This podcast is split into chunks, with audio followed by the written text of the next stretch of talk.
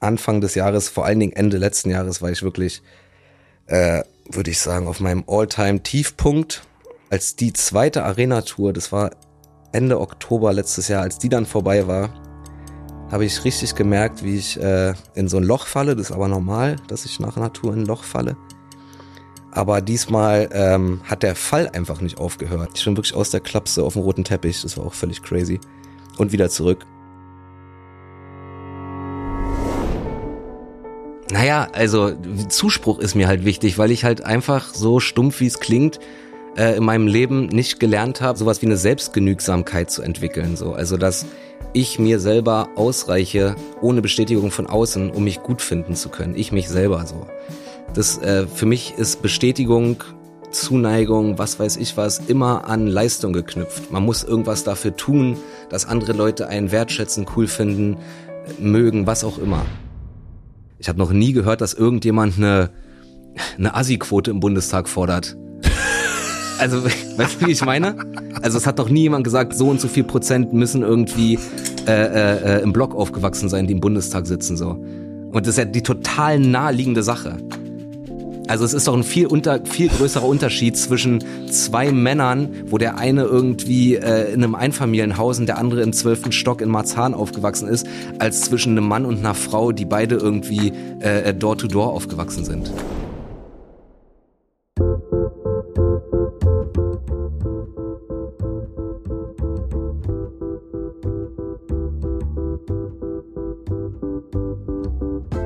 Willkommen im Hotel Matze, dem Interview-Podcast von Mit Vergnügen. Ich bin Matze Hiescher und ich treffe mich hier mit Menschen, die mich interessieren und versuche herauszufinden, wie die so ticken.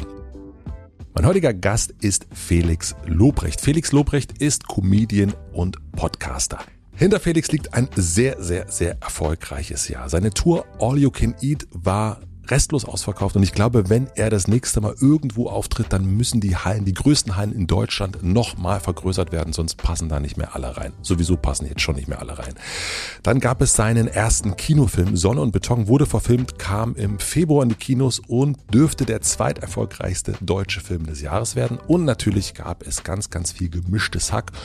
Und es würde mich auch nicht wundern, wenn am Ende des Jahres wieder verkündet wird, dass das der erfolgreichste Podcast in ganz Europa ist läuft also auf der Erfolgsseite für Felix. Es gibt aber auch noch eine andere Seite. Und da sieht es ein bisschen anders aus. Am 1.1. hat er sich selbst eine Klinik eingewiesen, nachdem er in ein sehr, sehr tiefes Loch gefallen ist nach seiner letzten Tour 2022. Und ein paar Wochen später hat er dann auch verkündet im gemischten Hack, dass er sich im nächsten Jahr, also 2024, so ein bisschen zurückziehen möchte. Wir sprechen im Podcast über seine Zeit in der Klinik. Es geht um Diagnosen und was die für ihn bedeuten. Es geht um Erfolg, weil es ist schon sehr, sehr deutlich, dass der Erfolg für ihn eine sehr, sehr große Rolle spielt und ich wollte wissen, warum das so ist. Und dann wechseln wir das Thema, beziehungsweise Felix wechselt das Thema und es geht um Politik. Und da redet sich Felix regelrecht in Rage, würde ich sagen. Und ich glaube, wenn ich an dem Tag nicht losgemustert hätte, würden wir vermutlich jetzt noch hier sitzen. Ich wünsche euch viel Vergnügen im Hotel Matze mit Felix Lobrecht. Ich habe dich noch nicht gefragt, als du hier angekommen bist, wie es dir geht. Und ich würde es gern so ehrlich wie möglich wissen wollen. Wir können ja transparent sein. Du hast mich gefragt, wie es mir geht, aber wir haben gesagt, ja, reden wir gleich on air drüber. äh, ja, mir geht's eigentlich soweit ganz gut, würde ich sagen. Danke der Nachfrage. Du hast mir schon gesagt, dass es dir gut geht. Also ist hier alles, alles tutti. Wir haben uns mehrmals geschrieben in diesem Jahr. Ja. Und einmal hast du mir geschrieben, wenn ich das so sagen darf, dann schneiden wir das raus. Mhm. Mir geht's gerade überhaupt nicht gut. Mhm. Und einmal hast du geschrieben, mir geht's gerade richtig gut. Ah, echt? Und das war ein Unterschied von so, so von sechs Monaten. Anfang des Jahres ging's dir richtig scheiße. So, ja. Mitte des Jahres ging's dir richtig gut. Ja. Was ist passiert? Boah, also es ist auch immer, ich lasse mich auch immer sehr von meiner Tagesform mitreißen in der Bewertung meines Wohlbefindens. Ja. Aber äh, das kommt schon ungefähr hin. Also Anfang des Jahres, vor allen Dingen Ende letzten Jahres, war ich wirklich, äh, würde ich sagen, auf meinem All-Time-Tiefpunkt. So. Und es ging so los nach der, also ich hatte letztes Jahr 2022 so künstlerisch oder sagen Comedy-mäßig auf jeden Fall das erfolgreichste Jahr in meinem Leben. So, ich habe ein neues Programm geschrieben, All You Can Eat, bin damit auf Tour gegangen und habe ähm, erst noch alte Corona-Termine nachgeholt. Die waren auch schon groß. Es war so zwischen 1000 und 5000 Zuschauer. Und danach habe ich zwei Arena-Touren gespielt, wo wir wirklich nur ausverkaufte Shows in Arenen hatten. Das waren einmal 10 Shows und einmal 13 Shows, also insgesamt 23 Arena-Shows mit jeweils mindestens 10.000 Zuschauern und äh, mit dem neuen Material und es hat total geballert und es war ultra krass einfach für mich auf der Bühne hat es Spaß gemacht für die Leute im Publikum war es krass so die Reaktion war noch mal so völlig überwältigend und ähm, als die zweite Arena Tour das war Ende Oktober letztes Jahr als die dann vorbei war habe ich richtig gemerkt wie ich äh, in so ein Loch falle das ist aber normal dass ich nach einer Tour in ein Loch falle aber diesmal ähm, hat der Fall einfach nicht aufgehört. So. Also erst war es so wie immer, okay, jetzt ist erstmal so zwei Wochen scheiße, aber wird schon. Aber nach zwei Wochen hat es einfach nicht aufgehört, sondern es ging irgendwie gefühlt immer, immer weiter bergab so. Und ähm, also ich weiß ja, dass ich Depressionen und Panik und die ganze Kacke hab. Das habe ich auch schon lange. Ich kann damit eigentlich umgehen, so einigermaßen. Aber es wurde dann das erste Mal so körperlich. Also ich war andauernd krank. So, ich hatte wirklich eine eine Mandelentzündung nach Nasennebenhöhlenentzündung, nach das, nach das auch immer gleich so Sachen, wo man sich mit Antibiotika und allem möglichen Scheiß vollballern muss so. Und äh, das, das, ich habe es einfach nicht auskuriert und dann zusätzlich zu meinem äh, mentalen Schlechtfühlen dachte ich mir, ey, das, das hängt auf jeden Fall in irgendeiner Form zusammen. Und dann habe ich halt irgendwie äh, so ein bisschen rumrecherchiert und mich dann einfach selber in eine Klinik eingewiesen zum ersten ersten diesen Jahres. Oh. Und dann war ich äh, mit Unterbrechungen zum Arbeiten dreieinhalb Monate dort. Und wahrscheinlich war die erste Nachricht, als wir geschrieben haben, dann entweder während ich da war oder kurz bevor ich hingefahren bin. Und die zweite Nachricht war dann, nachdem Klinik und äh, das erste Halbjahr durch waren. Weil das kam auch noch dazu. Ich wusste halt, als es mir im Winter so schlecht ging, was ich für ein geisteskrankes Pensum äh, die erste Jahreshälfte vor mir habe. Weil mein Kinofilm Sonne und Beton kam raus so, ich wusste, dass, ähm, dass das äh, extrem viel Termine werden, so für Promo. Dann machen wir eine Kinotour, wo, wo wir einfach unterwegs sind, das wusste ich. Dann, damit es erfolgreich wird, musst du halt auch irgendwie Medientermine machen. Und ich mag das nicht. Ich mag diese mediale Aufmerksamkeit nicht so. Aber ich wusste, ich muss das irgendwie machen, damit der Film ein Erfolg wird. Und äh, dass ich da bei der Promo mitspiele, ist ein maßgeblicher Teil der Rezeptur, dass der Film ein Erfolg werden kann, so. Und ähm, also ich wusste, hatte diese ganzen Sachen irgendwie so im Winter vor den Augen, dachte ich, also niemals schaffe ich das. Und das alles zusammen hat mich dann bla in die Klinik. So, äh, dann habe ich ähm, da halt mein, mein, mein Ding gemacht, so. Musste zwischendurch zweimal wegfahren, so zum, zum Arbeiten. Einmal für Sonne und Beton Promo und Berlinale Premiere. Ich bin wirklich aus der Klapse auf dem roten Teppich. Das war auch völlig crazy. Und wieder zurück. Also dieses Bild, was wir gesehen haben mit dir und Franziska Giffey ist in Gucci-Klamotten, mhm. äh, ist quasi, ich habe. Also am Tag vorher war ich noch in der Klinik, ja. Ja, wow. Ja, genau. Und ich weiß auch gar nicht, was Giffey da gemacht hat. Also ich, ich habe die nicht eingeladen, ja, übrigens. Äh, ja, genau und dann Blatt, dann Ditte, dann war Sonne und Beton, war das dann auch irgendwie so, ein, war das auch erfolgreich und dann war das irgendwie so vom Ding, da habe ich irgendwie Luxemburg, Österreich, Schweiz Tour gemacht, so die war auch, vor der hatte ich auch so ein bisschen Angst, weil, na, also nicht Angst, aber da hatte ich schon so Respekt vor, weil das schon halt nochmal andere Länder sind so und Humor ja auch immer in irgendeiner Form in einen Kontext eingebettet ist und ich nicht wusste, ob das genauso gut funktioniert im Ausland, hat es aber, es war sehr, sehr gut. Und die zweite Nachricht habe ich dann wahrscheinlich geschrieben, als äh, Sonne und Beton durch war und ein Erfolg war, ich mit der Cleaning durch war, die ein Erfolg war und als die Deutsch, äh, Österreich, Luxemburg, Schweiz Tour durch war und die ein Erfolg war. Und ich erstmal so ein bisschen Freizeit quasi vor Augen hatte. Ich glaube, so, so ergibt sich dieser vermeintliche Widerspruch, ja. Ähm, na, da haben wir doch jetzt direkt mal richtig viel zu besprechen. Ja, ja. Also. Du warst ja auch da bei der Premiere, war? Also wir hatten, jetzt, wir hatten ja zwei Premiere. Wir hatten einmal die für die Industry bei der Berlinale, da war ich nicht. Da warst du nicht. Und dann hatten wir die für die Hood in Grobis Passagen ja. in meiner alten Gegend. Der hat mich sehr berührt. Ah ja, cool. Der hat mich sehr berührt, weil ich ähm, vor allen Dingen, weil ich die Kids gesehen habe. Mhm.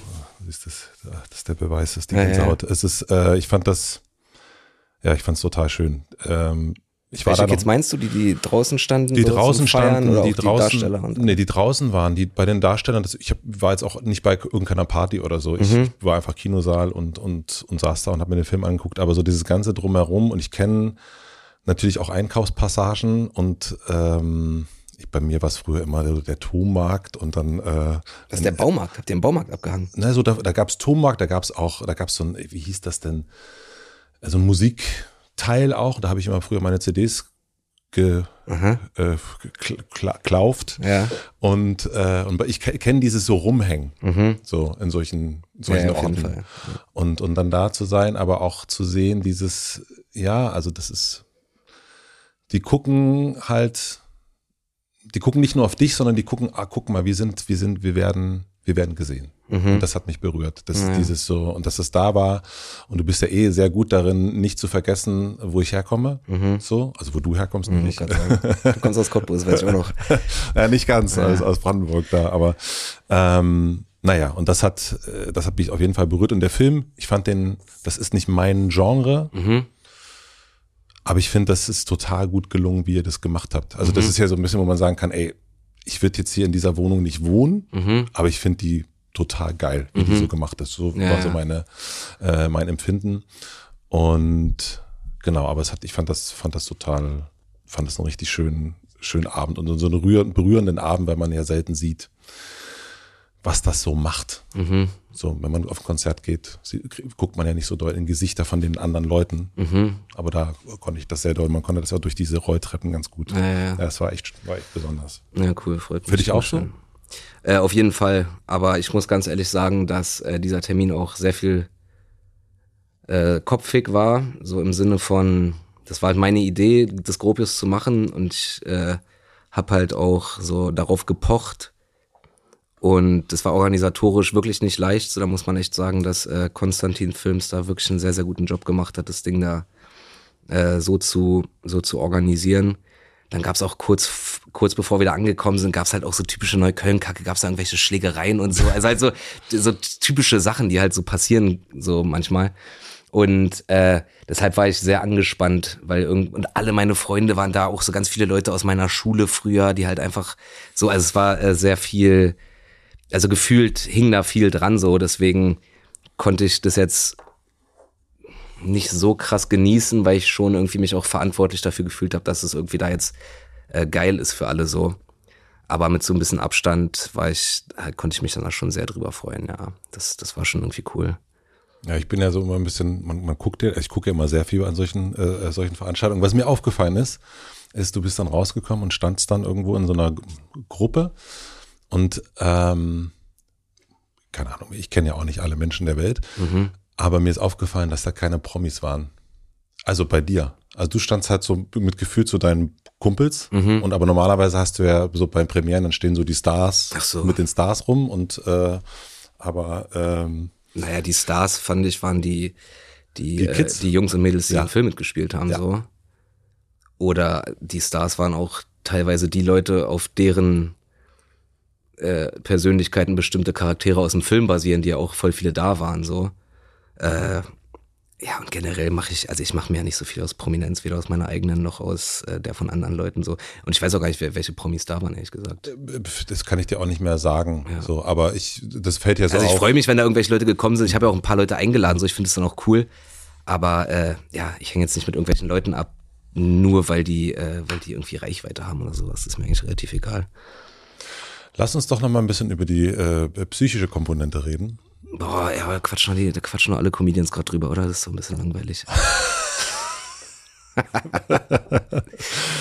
Naja, also ich überlege gerade. Du weißt, du weißt, dass ich recht habe. Nee, frag, frag deine Frage. Ich, ich kann ja sagen, ob ich darauf antworte oder nicht. Naja, also wenn du, äh, was mich, was ich mich gefragt habe, war die, also erst gesagt hast, okay, du kennst auf der einen Seite die mentale Komponente, also du weißt, es gibt einen freien Fall nach Natur, ich weiß, es gibt Panikattacken. Und das bildet sich aber mental ab. Und habe ich das richtig verstanden, dass es zum ersten Mal dann körperlich war? Also, Also, dass sich das sozusagen miteinander, körperlich im Sinne von, also eine Panikattacke ist ja auch immer körperlich so, also die, die fühlst du ja so im Sinne von, ich krieg keine Luft mehr, mein Herz rast, mir ist heiß, kalt, äh, ich bin, also so, die ist körperlich, aber was ich meine mit, es wurde das erste Mal körperlich, ähm, es war so langfristig, also einfach längerfristig habe ich das körperlich gemerkt, weil eine Panikattacke ist ja irgendwann vorbei so, aber dass ich halt wirklich for no reason viermal hintereinander mehrere Wochen krank war, so, äh, das so extrem hatte ich das noch nicht, ne. Und das meine ich mit körperlich. und darf ich fragen, was man dann macht? Also, ich meine, die Vorstellung, dass zum ersten ersten man sich selber in eine Klinik einweist, Mhm. das finde ich ja schon äh, Happy New Year. Ja, ich habe ich hab, äh, Silvester in Neukölln noch mitgenommen.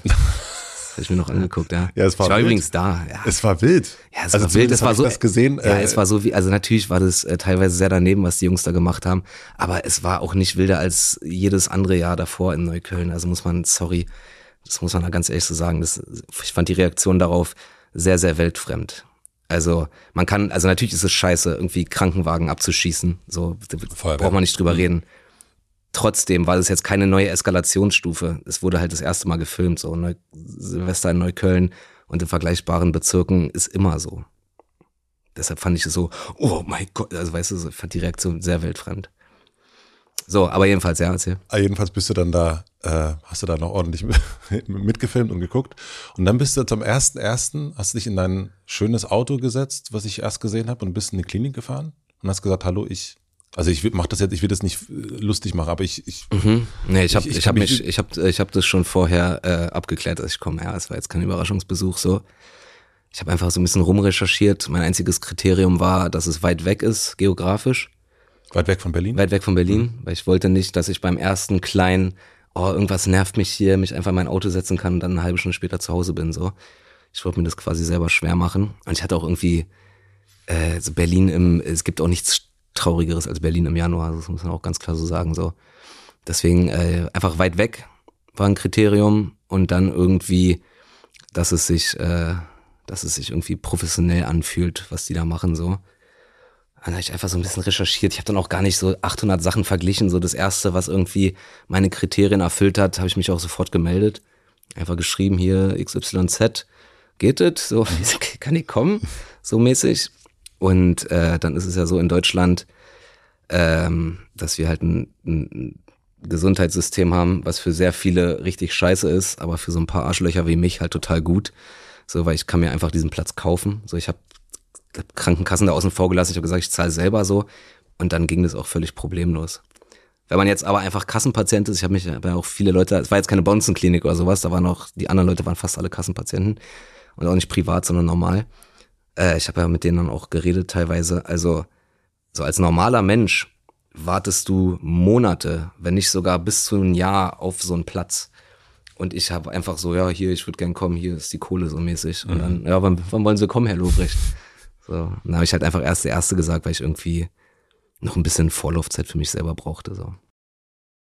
Und diesen Fall, den du erst äh, beschrieben hast, wie konnte der mh, gestoppt werden? Also was passiert dann in so einem Moment? Ich war noch nie in der Klinik, deswegen. Ja, ja. Ach, naja, im Wesentlichen fängst du halt einfach dann an mit, also es kommt natürlich auch immer drauf an, was dein Krankheitsbild ist und in was für einer Klinik du bist und wie viel du von den Angeboten halt so wahrnimmst. Also das ist ja nicht so durchgetaktet, so morgens machen alle das und dann das und dann das und dann das. Ist mehr oder weniger, gibt viele Angebote und dann kannst du eigentlich selber überlegen, was du davon mitmachst. So. Äh, ich habe einfach da eine Therapeutin bekommen, die wirklich sehr, sehr, sehr gut war. Die, die war und ist wirklich ein Goldstück so. Und äh, dann hatte ich einfach drei bis viermal die Woche halt so Therapiesession mit der. Das ist dann Gesprächstherapie eins zu eins? Ja, genau. Ja. Also es gibt auch Gruppentherapien, aber das habe ich nicht gemacht. So, das war mir dann doch irgendwie so ein bisschen. Einerseits äh, hatte ich genug mit mir selber zu tun, dass ich irgendwie nicht noch mir crazy Probleme von zehn anderen Leuten anhören wollte. Und andererseits ähm, stehe ich halt auch irgendwie beruflich in der Öffentlichkeit und will da nicht äh, so Leuten, die nicht irgendeiner Schweigepflicht unterliegen, irgendwie alles erzählen. Einfach so. Verständlich. Ja. Und ja, dann, dann war ich halt irgendwie da. Von da, von da aus Podcast gemacht, bin von da aus zu meinen Terminen gependelt. Ursprünglich sollte ich eigentlich nur vier Wochen da bleiben, aber sowohl meine Therapeutin als auch ich haben dann auch schnell gemerkt, so, ey, das, das, äh, das wird nichts mit vier Wochen so. Ja, und dann war ich, war ich so lange da, wie es irgendwie ging. Also ich habe ähm, die Promotermine von da aus gemacht, bin zurückgefahren, habe dann die Kinotour von da aus gemacht, bin zurückgefahren und bin dann wirklich bis zum letztmöglichen Tag da geblieben und dann von da aus halt auf, äh, auf Comedy-Tour gegangen, so Luxemburg, Schweiz, Österreich. Und fiel dir das leicht, das zu machen? Also Danach ja, also es hat wirklich was gebracht. Also ich hätte diese ganz, ich hätte dieses Pensum wirklich nicht geschafft, wenn ich nicht da gewesen wäre. So.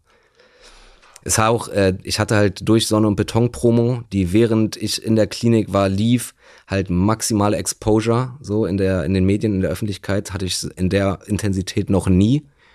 Und das war halt echt äh, insofern gutes Timing. Also einerseits natürlich schlechtes Timing, weil ich selber an meinem persönlichen Tiefpunkt war, aber gutes Timing, weil ich halt in diesem geschützten Rahmen der, der Klinik irgendwie war und irgendwie halt die Sachen, die das mit mir macht, halt wirklich direkt irgendwie äh, mit meiner Therapeutin da durch, durchquatschen konnte so.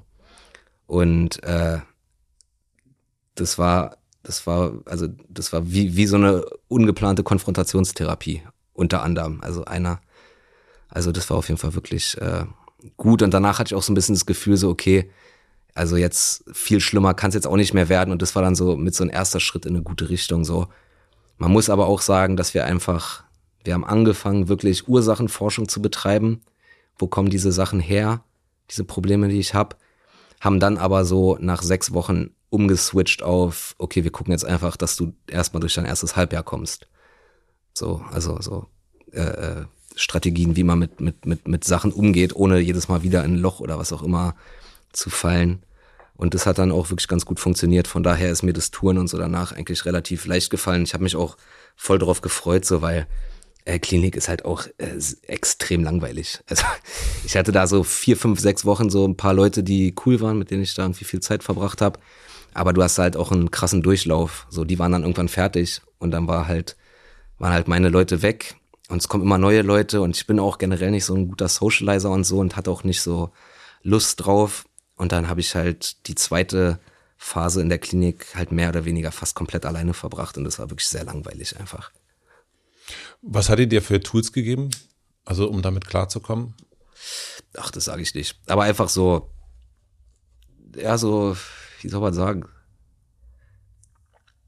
So Sachen, an die man denken kann in Momenten, wo irgendwas gerade komisch ist, so, dass man sich so, hm. ja, vergegenwärtigt, ja, guck mal, du hattest schon mal das, da hast du dich wahrscheinlich genauso gefühlt wie jetzt und ist irgendwas Schlimmes passiert, so mäßig. Nein. Also etwas so rationalisieren, so Techniken einen zurück in den Moment zu holen. So Panikattacken sind ja meistens irgendwie, weil man getriggert ist und an irgendwas Schlimmes aus der Vergangenheit denkt oder weil man sich irgendwelche Horrorszenarien in der Zukunft ausdenkt. Aber das ist ja beides zeitlich woanders. Und wenn man halt irgendwie es schafft, im Moment zu bleiben, was total banal klingt, aber wirklich schwierig ist, ähm, dann, dann kann einem das schon helfen. Aber ein Grund, warum ich das jetzt hier auch nicht sage, ist, weil das halt äh, einerseits sehr privat ist und andererseits halt überhaupt nicht verallgemeinerbar. Also das, das variiert halt total so. Ich kenne halt Panikattacken auch nicht aus einer persönlichen Erfahrung, aber wenn ich mit Menschen drüber gesprochen habe, dann meistens in einem, einem Zusammenhang von ein Freund von mir, Sebastian Matzen, der hat es auch im Podcast erzählt, vor einem Konzert mhm. ne, oder vor einer ja, wichtigen Sache, dass dann die Panik kommt. Und, oder Ina Müller hat auch darüber erzählt, äh, so Bühnensituationen. Und ich habe mich das gerade gefragt, weil du, also bei dir, dass bei dir die Panik kommt, wenn du zu Hause bist. Das hat mich, also es scheint eher da zu sein als auf der Bühne. Also auf verstanden? der Bühne fühle ich mich immer pudelwohl. Ja. Und äh, ja, also das ist bei mir nicht so. Ich freue mich immer auf, ich freue mich immer auf Shows. So. Es gab noch keine einzige Show, auf die ich keinen Bock hatte und auch keine einzige Show, die mir keinen Spaß gemacht hat. So, weil das, also da, da, weil da bin ich, da bin ich komplett im Moment. Ja. Da geht's einfach nur darum, so hier jetzt, geil mit den Leuten, so, das, das, äh, das macht, das macht wirklich, äh, macht mir wirklich sehr viel Spaß. Es gibt mir sehr viel, ja. Und halt Bühne im erweiterten Sinne, einmal halt die richtige Bühne, Bühne, aber auch sowas wie Podcast ist ja auch eine Art von Bühne oder was weiß ich was so mäßig. Mhm. Und willst du immer noch deine Auszeit machen? Also hm. du wolltest ja, also das da, da. Ja, ja, also ich mache jetzt ein Jahr lang mindestens irgendwie Pause mit, mit Live-Shows und Touren und so. Äh, Podcast geht weiter. Einerseits, äh, weil es mir Spaß macht, weil es nicht so viel Aufwand ist und andererseits haben wir natürlich auch einfach Verträge so. Kann sich einfach irgendwie so chillen. aber äh, das ist auch völlig okay. Ähm, aber jetzt wirklich mit meinem Job, wie ich ihn vorher gemacht habe, mache ich jetzt wirklich ein Jahr Pause, weil ich, äh, ich muss auch erstmal neues Zeug schreiben. Ich will dafür Zeit haben, das zu schreiben. Ich will irgendwie mal einfach ein bisschen in Berlin sein. So, ich war so viel weg, ja. Also ich war quasi das letzte komplette Jahr auf Tour. Danach war ich in der Klinik und komplett auf Tour. So, ich will jetzt irgendwie einfach mal so ein bisschen irgendwie auch zu Hause sein und hier so hier so ankommen und mal wieder ein, ein anderes Leben leben. So, ich habe jetzt die letzten fünf, sechs, sieben Jahre ein Leben geführt.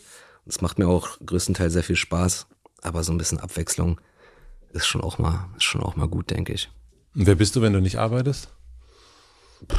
Ja, eigentlich mehr oder weniger derselbe so. Nur halt äh, kriege ich da keinen Applaus für. Die Leute wissen, wie witzig ich im Alltag bin, ne? Spaß. Und ist das ein Problem für dich?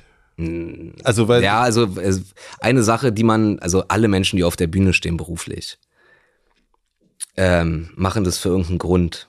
So und wahrscheinlich ist der Grund, der Auslöser bei vielen unterschiedlich, aber der Grund ist derselbe. Und das ist, weil man irgendwie zu sehr im Außen lebt. So man braucht zu viel Bestätigung von außen, um sich selber irgendwie wertschätzen zu können und gut zu finden. So und äh, das eben, also correct me if I'm wrong. Ich glaube je nachdem, schwächer, stärker ausgeprägt, wie auch immer, jeder Bühnenmensch hat es plus minus, weil sonst gibt es keinen Grund, sich in diese völlig unnatürliche Situation zu begeben, sich vor fremde Menschen zu stellen und irgendwas zu machen. Mhm. Das ist ja, also warum, soll, warum sollte man das tun sonst, ja? Äh, sprich, ich habe da natürlich irgendwie eine Veranlagung für irgendwie sehr viel Zuspruch zu brauchen, aber ähm, jetzt gerade komme ich auch damit klar, irgendwie nicht, nicht permanent Applaus zu bekommen, ja. Aber auch besser, seit, seitdem ich in der Klinik war als vorher, muss man schon sagen. Warum ist dir Erfolg so wahnsinnig wichtig? Oder warum ist. Also Erfolg ist mir gar nicht so wichtig. Doch, doch, doch, doch, doch das glaube ich dir nicht. Der sagt mal. Oder stell mal deine Frage erstmal. Die Frage war ja, warum ist der Erfolg so wichtig? Und äh, die, vielleicht ist es eher der, ähm, Warum ist, der Beweis, warum ist mir Zuspruch so wichtig, ist, glaube ich, die richtige Frage. So. Also. Ja, also diese, also als du erst erzählt hast von, okay, Sonne und Beton, du musstest dabei sein, mhm. damit der Film äh, ein Erfolg wird. Mhm. Ähm, du erzählst von deinen Auslandssachen, du hattest Angst, dass das nicht erfolgreich wird, wurde ein Erfolg. Mhm. Du hattest, es waren drei Sachen, wo du mhm. gesagt hast. Ach so, das, ah, darauf bezogen meinst du. Mhm. Dann war es immer so, okay, was kann schiefgehen? Es kann schiefgehen, dass es nicht erfolgreich ist, aber es ist ja Gott sei Dank alles erfolgreich geworden. Mhm. Okay, jetzt verstehe ich die Frage. Also vielleicht, um nochmal kurz zu sagen, was ich meine mit Erfolg ist mir nicht wichtig. So Erfolg um des Erfolges willen ist mir nicht wichtig. Wenn Projekte, in die ich Herzblut reinstecke und an denen auch viele andere, also bei Sonne und Beton war es vor allen Dingen, weil da sehr, sehr viele andere Leute mit drin hingen, die wirklich im Rahmen ihrer Möglichkeiten alles gegeben haben, damit das Ding so geil wie möglich wird. Ähm, und ich hatte einfach das Gefühl, diesen Leuten zu schulden, dass das Ding ein Hit wird. Mhm. Deshalb war mir der Erfolg von diesem Projekt wichtig, weil mir das natürlich für mich selber auch, ich freue mich natürlich auch drüber, aber mir war es auch einfach für die, für die Kids, für alle, die da irgendwie wirklich alles reingegeben haben, was sie hatten, so äh, dass sich das auch, dass sich das auch lohnt. Ich wollte nicht der Grund sein. Also ich hatte, sonst wäre es für mich so gewesen, alle haben alles reingegeben, was sie können, damit das Ding Erfolg wird, aber ich habe nicht alles reingegeben, was ich konnte, damit das Ding Erfolg wird. Und wenn es dann floppt, ist es meine Schuld und das ist dann einfach gemein von mir den anderen gegenüber. So. Verstehe ich. Mhm. Äh, deshalb war mir da der Erfolg äh, sehr wichtig. Ja. Bei dem bei dem zweiten Ding mit Österreich, Schweiz, Luxemburg Tour äh, da meine ich erfolgreich im Sinne von die Shows waren geil. So, also erfolgreich war die war war die Tour schon, bevor ich sie überhaupt gemacht habe, weil okay. sie war ausverkauft. Also das ist ja der messbare Erfolg. Aber der ist mir nicht so wichtig. Mir war wichtiger, dass die Shows dann auch wirklich geil werden, so dass die, also dass es dann halt cool ist. So, so meine ich das. Mhm, okay. Und dann, dann, okay, dann, äh, dann nehmen wir den Erfolg weg und bleiben, kommen zum Zuspruch zurück. Mhm. Warum dir das so wichtig ist. Also das, also man, mit Verlaub, ne? Du bist der erfolgreichste Comedian, den es gerade gibt in Deutschland, würde ich behaupten. Du bist der erfolgreichste Podcaster, den es gibt, würde ich behaupten. Und du hast, ähm, das weiß ich nicht genau, aber wahrscheinlich den erfolgreichsten deutschen Film in diesem Jahr mit zu verantworten. Ich glaube, Manta Manta 2 hat uns gefickt. Ah, gut. Das ist aber ein Kompliment. Ey, das war ein Pflichtsieg. Also wenn die den nicht geholt hätten, dann, ja, dann wäre dann wär unangenehm. Ja, dann wäre unangenehm. Aber ähm, das ist ja, äh, das spielt ja für dich dann, also warum ist dir das so wichtig? Was? Also ich weiß Ich- auch, dass es dir wichtig ist. Ja, ja, also äh, ist wichtig im Sinne von, es freut mich natürlich und es ist äh, eine krasse Bestätigung. So. Aber naja, also Zuspruch ist mir halt wichtig, weil ich halt einfach so stumpf wie es klingt, äh, in meinem Leben nicht gelernt habe, ähm, sowas wie, ich hab, ich weiß nicht, ob es das Wort gibt oder ob ich das erfunden habe, aber mit dem kann ich selber gut arbeiten, äh, sowas wie eine Selbstgenügsamkeit zu entwickeln. So. Also dass ich mir selber ausreiche, ohne Bestätigung von außen, um mich gut finden zu können. Ich mich selber so. Das äh, für mich ist Bestätigung, Zuneigung, was weiß ich was, immer an Leistung geknüpft. Man muss irgendwas dafür tun, dass andere Leute einen wertschätzen, cool finden, mögen, was auch immer. Das, das, also den Grund dafür erzähle ich nicht, aber das ist einfach was, was in meinem Leben so sich herausgebildet hat so. Und ähm, das ist dann einfach das Ergebnis von diesem Problem. Dieses, das Bedürfnis nach Zuspruch fußt in diesem Problem. Und wie schaffst du es, dass du dann aber auf eine Bühne gehen kannst und eigentlich, also zumindest, ich habe ja dich in Berlin hier gesehen, ich habe schon das Gefühl, dass du da relativ frei bist. Ich bin da komplett frei. Ich fühle mich nirgendwo so frei wie auf der Bühne. Aber auch so mit dem, was du da erzählst. Also Ja, die. Witze, die du machst. Also das ist ja, wir leben ja schon in einer Zeit, wo Leute auch oft das sagen, das würde ich so in der Öffentlichkeit nicht sagen. Mhm. Und, und ich fand das Programm, ich, ich habe auch das hier zu, zu Atze Schröder gesagt, ich habe gesagt, ich glaube, der einzige Comedian in Deutschland, der alles darf, ist Felix Lobrecht. Mhm. Und ähm, also auf der einen Seite ist der Zuspruch so wichtig und auf der anderen Seite traust du dich aber auch diesen Zuspruch zu riskieren unter Umständen, habe ich so manchmal das Gefühl. Ich finde, Bühne ist nicht Öffentlichkeit, Okay. weil meine Live-Shows sind insofern ein geschlossener Raum, als dass da nur Leute sind, die da sein wollen. Also ich stelle mich nicht auf den Marktplatz und schrei irgend, irgendeinen Scheiß rum, sondern äh, ich mache das da, wo Leute hinkommen, die das sehen wollen. Und da ist es dann auch geschlossen. So, ich habe auch vor den Shows, äh, hast ja vielleicht gesehen, auf den großen Screens irgendwie stehen hier nicht Film und Ja. so, damit es halt einfach hier bleibt. So, das macht es einerseits besonderer und andererseits sorgt es dann halt dafür, dass man da halt was witzig ist, weil Leute, die das Wort Safe Space sagen, immer in genau die andere Richtung meinen, aber das ist halt da sowas wie ein Safe Space ist. So hier ist das und danach ist wieder gut. Und äh, und das ist irgendwie so mein Weg, damit umzugehen. Also es gibt auch Sachen, die würde ich äh, nicht im Internet sagen oder im Podcast. So Aber auf der Bühne, auf der Bühne ja. vor 16.000 ja, Leuten das, sagst du, ja, das, das ist, das ist okay. Mhm. Das ist eine andere. Also das ist für mich nicht, ist für mich nicht Öffentlichkeit auf eine Art. Also Öffentlichkeit ist für dich in dem Moment, wo wir hier ein Mikro sabbeln oder du mit Naja, wo ich nicht, wo ich nicht, wo ich nicht steuern kann, wer es hört. Ja, Das ist Öffentlichkeit. okay. Und bei einer Show kann ich steuern, wer es hört, nämlich nur Leute, die sich ein Ticket kaufen. Und ich weiß, wie schwer das ist, ein Ticket für meine Shows zu kriegen. Und diesen Kopfweg nimmst du, nimmst du nur auf dich, wenn du es wirklich willst. Nicht, wenn du irgendwie so, ja, jetzt guck ich mal, was der Idiot da für eine Scheiße erzählt und dann fick ich den so. So, also du musst da wirklich zum Release irgendwie mit vier Devices online sein und trotzdem hoffen, dass du ein Ticket kriegst. So, also, So machst du dich frei, das ist ja geil. Das ist ein guter Punkt. Ist total nachvollziehbar. Ja, klar. ja, ja. Ja, und äh, das, das macht total. Ich hatte ja auch das Gefühl, dass es gar kein, in dem Raum gab's gab's nicht, äh, ja, das war, war eine sehr homogene, also zugewandte, zugewandtes Publikum, logischerweise. Also die, die Zugewandtheit ist sehr homogen. Mein Publikum an sich empfinde ich aber Nein, sehr heterogen. So, das, das, das mag ich auch total. Oh, aber ja, die haben halt alle eine Gemeinsamkeit, nämlich denselben Humor. Mhm. Und das ist, äh, das ist dann cool. So, die wissen auch, wie Sachen gemeint sind. So, also äh, deshalb mache ich mir da, mache ich mir da gar keine Sorgen. Ist halt immer, ich vergleiche das halt immer so ein bisschen so mit, ähm, so wenn du keine Gewalt magst, ja, dann kauf dir halt keine Tickets für einen Boxkampf. So, Also, Ja. dann, da gehst du halt keinen Boxkampf angucken, ist ja völlig okay. Wenn dir das irgendwie, wenn du das blöd findest oder drüber oder zu doll oder unangebracht, ist es völlig in Ordnung, dann muss der nicht kommen. Joe Rogan hat neulich gesagt, dass wir in einer Golden Age of Comedy leben. Jetzt gerade, Würdest du das auch so sagen? habe ich noch nicht drüber nachgedacht. Wer hat das begründet?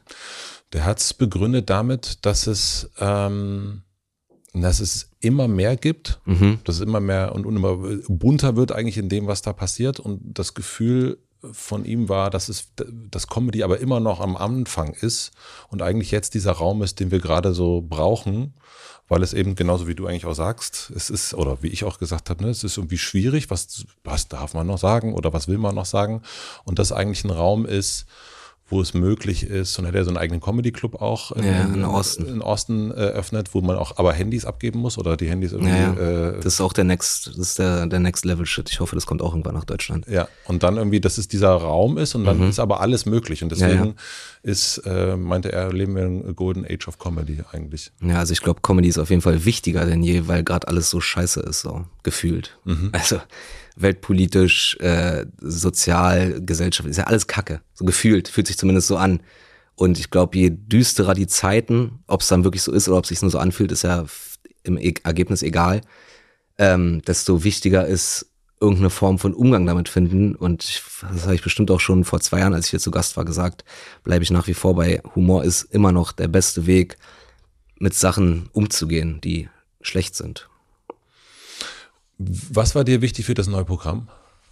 Also ich kann dir danach sagen, ich, also ich, ich, mir sind zwei Sachen aufgefallen, aber ich sag dir danach erst. Okay. Äh, was aber wichtig fürs neue Programm, ja, also das mit Abstand wichtigste ist, Dass die Leute lachen. dass es lustig Ja, ist. Nein, naja, das ist nicht klar. Das ist nicht klar. Für Comedians in Deutschland ist es oft nicht klar. Dass das Wichtigste ist, dass es witzig ist. Ein Message ist nicht wichtig, das ist als alles, das kommt alles on top. Aber als allererstes mal muss es witzig sein. Ihr braucht Jokes. Message rechtfertigt keine schlechte Form. Als allererstes muss es witzig sein. Und wenn man es dann noch schafft, da geile Messages reinzubringen oder Deepness oder was weiß ich was, dann Endgegner. Aber äh, es muss als allererstes mal witzig sein, das war mir wichtig. Dann war es mir wichtig, dass ich irgendwie das Gefühl habe, ähm, den Leuten eine Steigerung bieten zu können zu allem, was ich davor gemacht habe, so. Und dann war es mir wichtig, äh, rumzuprobieren in dem, wie ich's mache, so. Das waren, ich glaube, das waren so die drei Sachen. Also ich hatte jetzt nicht irgendwie so, ich will unbedingt dieses Thema mit unterkriegen oder das. Ich habe mich da wirklich voll leiten lassen von dem, was mir halt passiert oder eingefallen ist. Und was ich dann auch davon, einem, mir fallen ja auch oft Sachen ein, die kriege ich auch nicht lustig verpackt. So. Und dann klappt's halt nicht. So, dann kann ich, dann sind die halt, probiere ich es in zwei Jahren nochmal, wenn ich besser geworden bin oder so. Aber ähm, Das heißt, du hast ein Thema und denkst, darüber sollte ich, das wäre eigentlich Genau. gut, wenn ich das hinkriege, Ja, ja. aber ich finde nicht einen Weg, das dann am ich habe noch, Ende. ich hab noch nicht den Winkel gefunden, das irgendwie witzig zu erzählen. Und ähm, hast du ein Beispiel dafür? Ja, aber das sage ich dir gleich. Und ähm, es ist ja bei so edgy Themen, ich, ich will ja auch kein Arschloch sein. Ich bin ja, ich bin eigentlich ein relativ netter Typ, so finde ich. Äh, und ich will auch nicht einfach nur Sachen sagen, um zu schocken. Das finde ich total langweilig. Also ich finde es witzig, so mit dem Schock zu spielen, aber es muss schon trotzdem noch in jedem Moment klar sein, wie was gemeint ist so oder was so die, was der Winkel ist, sagen wir mal so. Und wenn ich das nicht äh, so formuliert kriege, dass ich nicht missverstanden mich fühle, äh, mache ich es auch nicht. So, also ich durchdenke die Sachen schon. Äh, ob ich, und das, das, das ist dann einfach so, ich gehe ja ganz viel dann, wenn ich neues Material schreibe, halt zu den kleinen Shows hier in Berlin, überall zu den Open Mics und teste die Sachen so lange, bis sie geil sind. Und da merke ich auf der Bühne so, okay, das funktioniert und es kommt so an, wie ich es meine. Und äh, was weiß ich was. Ich fühle mich wohl dabei. So, das sind so Kriterien, nach denen ich Sachen, nach denen ich Sachen auswähle. So, was war deine Zwischenfrage gerade? Sorry. Beispiel. Ach so, Also, ein Beispiel, Beispiel für irgendein Thema. Boah, muss ich, warte, muss ich mal kurz drüber nachdenken. Also zum Beispiel habe ich ja ein sehr, sehr langes Bit im neuen Programm. Also für deine vielleicht nicht Comedy-sprechaffinen Zuhörer ein Bit ist einfach sowas, wo man früher gesagt hat, eine Nummer. So ein Bit äh, über, wo ich einen Fan von mir im Krankenhaus besucht habe, der äh, Wahre Geschichte? das ist eine wahre Geschichte, das ist eins zu eins war. der äh, im Sterben lag, weil er, weil er Krebs im Endstadium hatte und nur noch wenige Tage zu leben hatte. Und der hat halt irgendwie einen Arzt gehabt, der mega nett war und der Arzt meinte, so haben sie einen letzten Wunsch, so mäßig. Und sein letzter Wunsch war, dass er mich gerne einmal treffen wollte, weil er ein riesen Fan war so. Und dann war ich da und es war ein richtig äh, toller Termin, so sehr inspirierend und auch Spaß gemacht. Es war auch wirklich witzig, einfach so, weil er wirklich ein cooler Typ war. Auch so ein, so ein Berliner Atze einfach. Und ähm, während ich da saß, wusste ich schon, ich musste es auf der Bühne erzählen. Das ist so crazy hier gerade. Aber das hat wirklich eine Weile gedauert, bis ich das hinbekommen habe, dass es nicht entweder zu traurig ist auf der einen Seite oder zu sehr, weil ich unbedingt witzig sein will, äh, so wirkt, als ob ich mich über ihn lustig mache oder so, also als ob ich so gemein bin. Und das hat wirklich sehr, sehr lang gedauert, bis ich mich damit wohlgefühlt habe, ja. Was ich immer noch nicht kann, sind politische Inhalte. So, so ein bisschen hast du es drin gehabt. Also so klar, klare politische Inhalte. So. Also ich finde, äh, wenn ich aus meinem Alltag erzähle, ist es immer auch politisch. So, weil alles, was uns umgibt, ist ja durch Politik determiniert. So. Äh, also wenn ich über irgendeine Scheiße in, in Neuköllner Schulen rede, dann wirkt es nicht politisch, aber es ist total politisch, natürlich. Ja. Aber wird nicht so wahrgenommen. Mhm. Aber so Sachen, so, die so wirklich klar politisch, philosophisch, so das, was halt so die, die Comedy Goats aus den Staaten halt wirklich gut können, das kann ich immer noch nicht, ohne dass es irgendwie zu pathetisch oder zu äh, äh, unterkomplex oder was weiß ich was ist so. Das, also an, an so Sachen traue ich mich einfach äh, noch nicht ran. Beziehungsweise ich probiere es immer wieder und merke, ja, kann ich noch nicht. Und was wäre, also wir gehen gleich nochmal weiter in die, in die, durch die Show, aber was wäre das für ein, also was wäre das konkret für eine Sache, wo du sagst, okay, die kriege ich aber noch nicht Nee, gibt's jetzt kein, ich habe jetzt kein konkretes mhm. Thema im Kopf, aber ich merke immer, wenn ich irgendwie, ich denke ja auch viel über so gesellschaftliche Sachen nach und wir haben vorhin darüber geredet, so was ich für Podcasts höre. So ich höre keine Laber-Podcasts, die Podcasts, die ich höre, sind meistens irgendwelche äh, äh, wissenschaftlichen, journalistischen oder philosophischen Sachen. Ja. So, weil mich das interessiert. Ich habe da keine Ahnung von, aber es interessiert mich. Und äh, Inhalte, die da irgendwie stattfinden könnten, kriege ich einfach nicht auf die Bühne. Noch okay. nicht so. Ich hoffe, ich schaffe das irgendwann. Es gibt ein paar Kollegen in Deutschland auch, die das, die das können, so, oder besser können als ich auf jeden Fall. Wer ist das? Ich finde zum Beispiel, Till Reiners kriegt das gut hin. Ja. Äh, einfach so smarte Gedanken witzig zu verpacken. So, dafür kann ich andere Sachen besser als er, aber so ist es halt. Ja, so, da, da, da arbeite ich weiter dran. Und mit ein Grund für die Auszeit ist auch, dass ich halt wieder den Selbstanspruch habe, beim nächsten Mal dann noch eine Schippe drauflegen zu können und wieder irgendeine neue Facette präsentieren zu können, so. Und äh, dafür werde ich einfach Zeit brauchen. Weil All You Can Eat, das letzte Programm jetzt, was man übrigens ab 24.12. auf felixlobrecht.shop streamen kann, äh, kannst du auch deine geile Musik hier drunter legen, ähm, war schon wirklich sehr, sehr, sehr, sehr gut. Also das hab, ich war wirklich, ich war noch nie auf irgendwas Künstlerisches so stolz wie auf mein Programm All You Can Eat und auf den Film Sonne und Beton.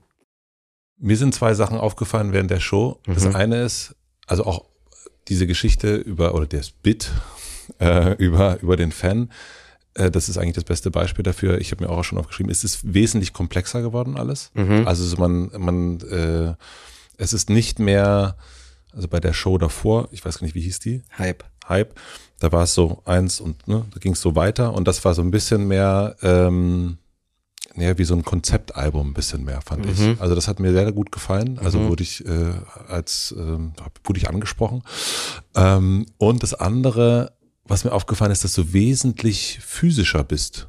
Also mhm. du bist nicht mehr ja, mehr Act-Outs. Mehr, viel, viel mehr. Also das ist, äh, das war, das war regelrecht, hui, wo, also was macht er denn jetzt? Ja, ja. Das war interessant, das, also das war für mich total neu und mhm. dementsprechend, aber auch, du hast viel mehr geschwitzt als, mhm. äh, als bei der letzten, also als bei Hype, ja. Das ja, fand klar. ich auch, ähm, das war, dadurch hat es eine ganz andere Dynamik eigentlich, was du mhm. da hast. Ja, mhm. das war, das waren so meine, ja. meine Takes und mir hat am besten äh, Hitler gefallen, fand ich wahnsinnig gut. Stark, ja. Hitler. Da ist, da ist es mir fast, also da ist es mir, äh, eine der wenigen Male, wie ich finde, ganz gut gelungen, irgendein hartes Thema, aber auch mit einem ganz klugen Gedanken. So, ich fand meinen Gedanken nicht schlecht, äh, den ich da zu Hitler ist zu oft im Fernsehen hatte.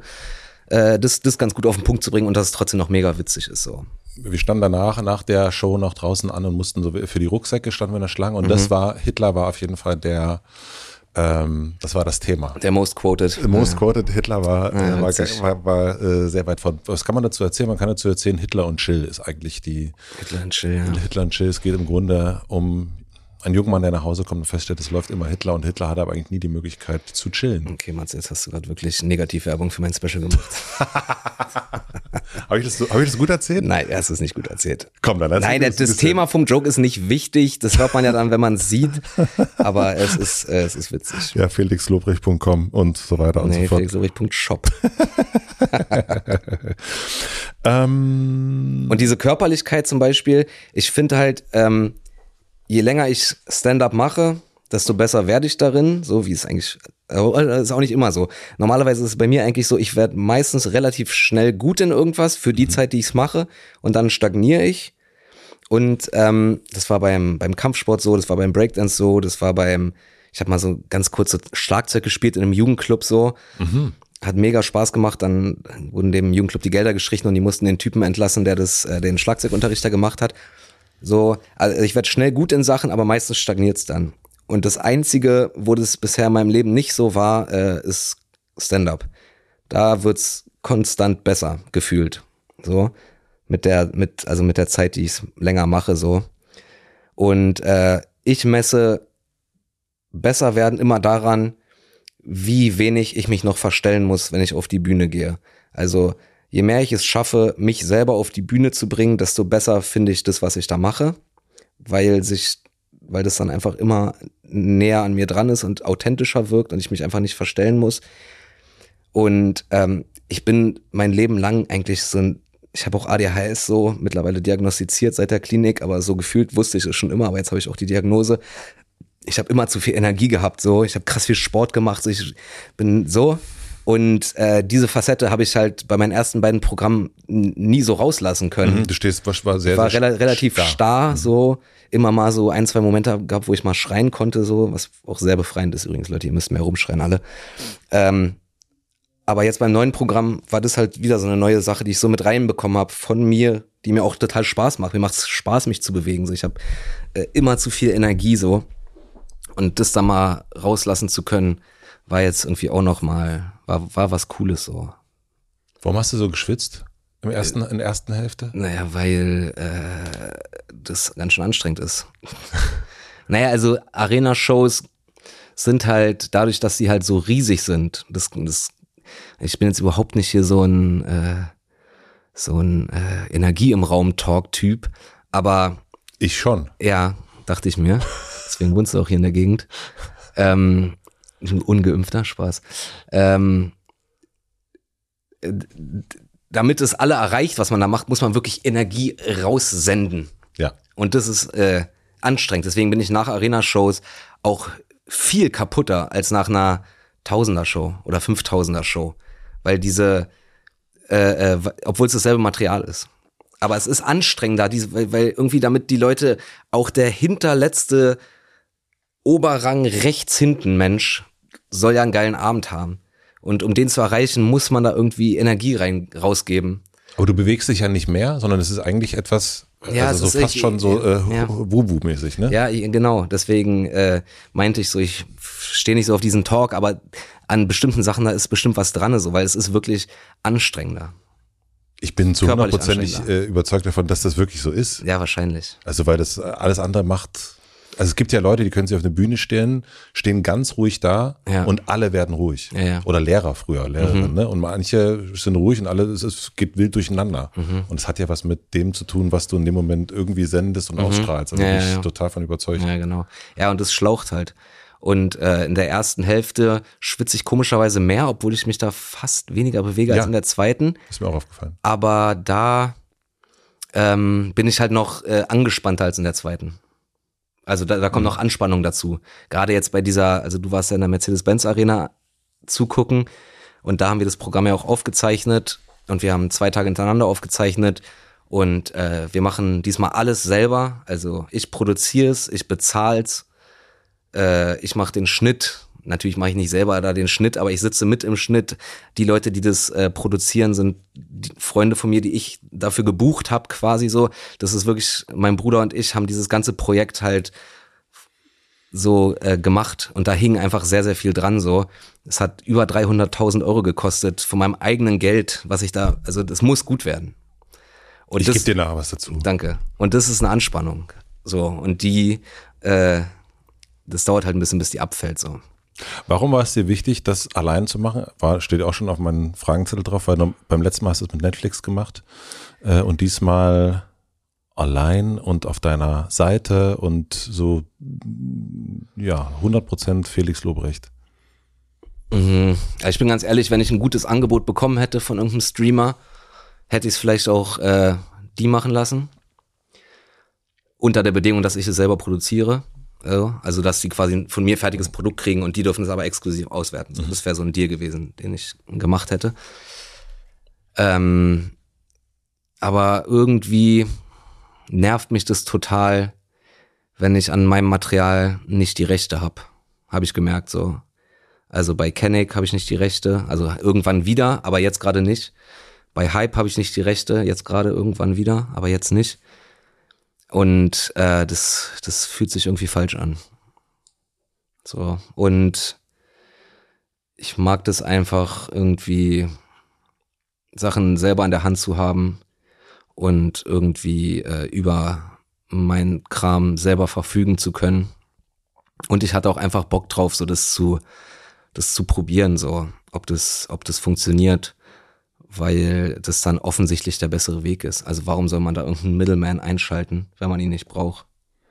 So, ja. Also der schöpft ja im Endeffekt die Kohle ab.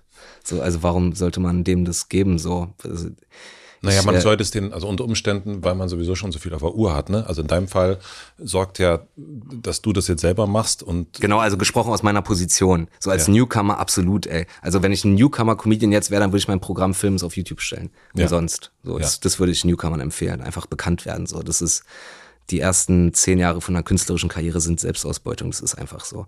Aber, ähm, ja, äh, dadurch, also ich, ich brauche diese Sender nicht, damit Leute sehen wollen. Und deshalb mache ich es auch nicht mit Sendern.